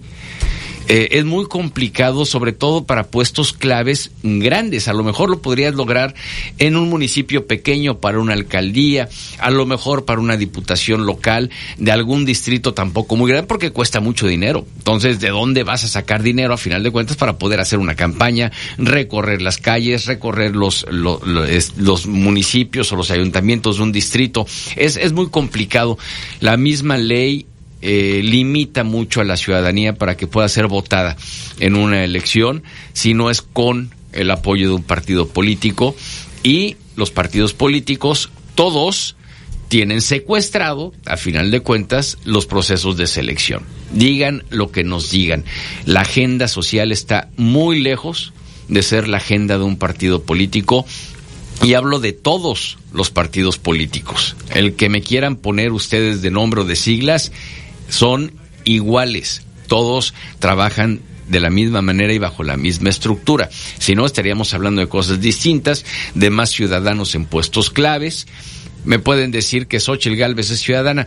Sí, sí es ciudadana, pero es política. Ya viene del Senado, ya viene con, con, con una carga politizada tremendamente.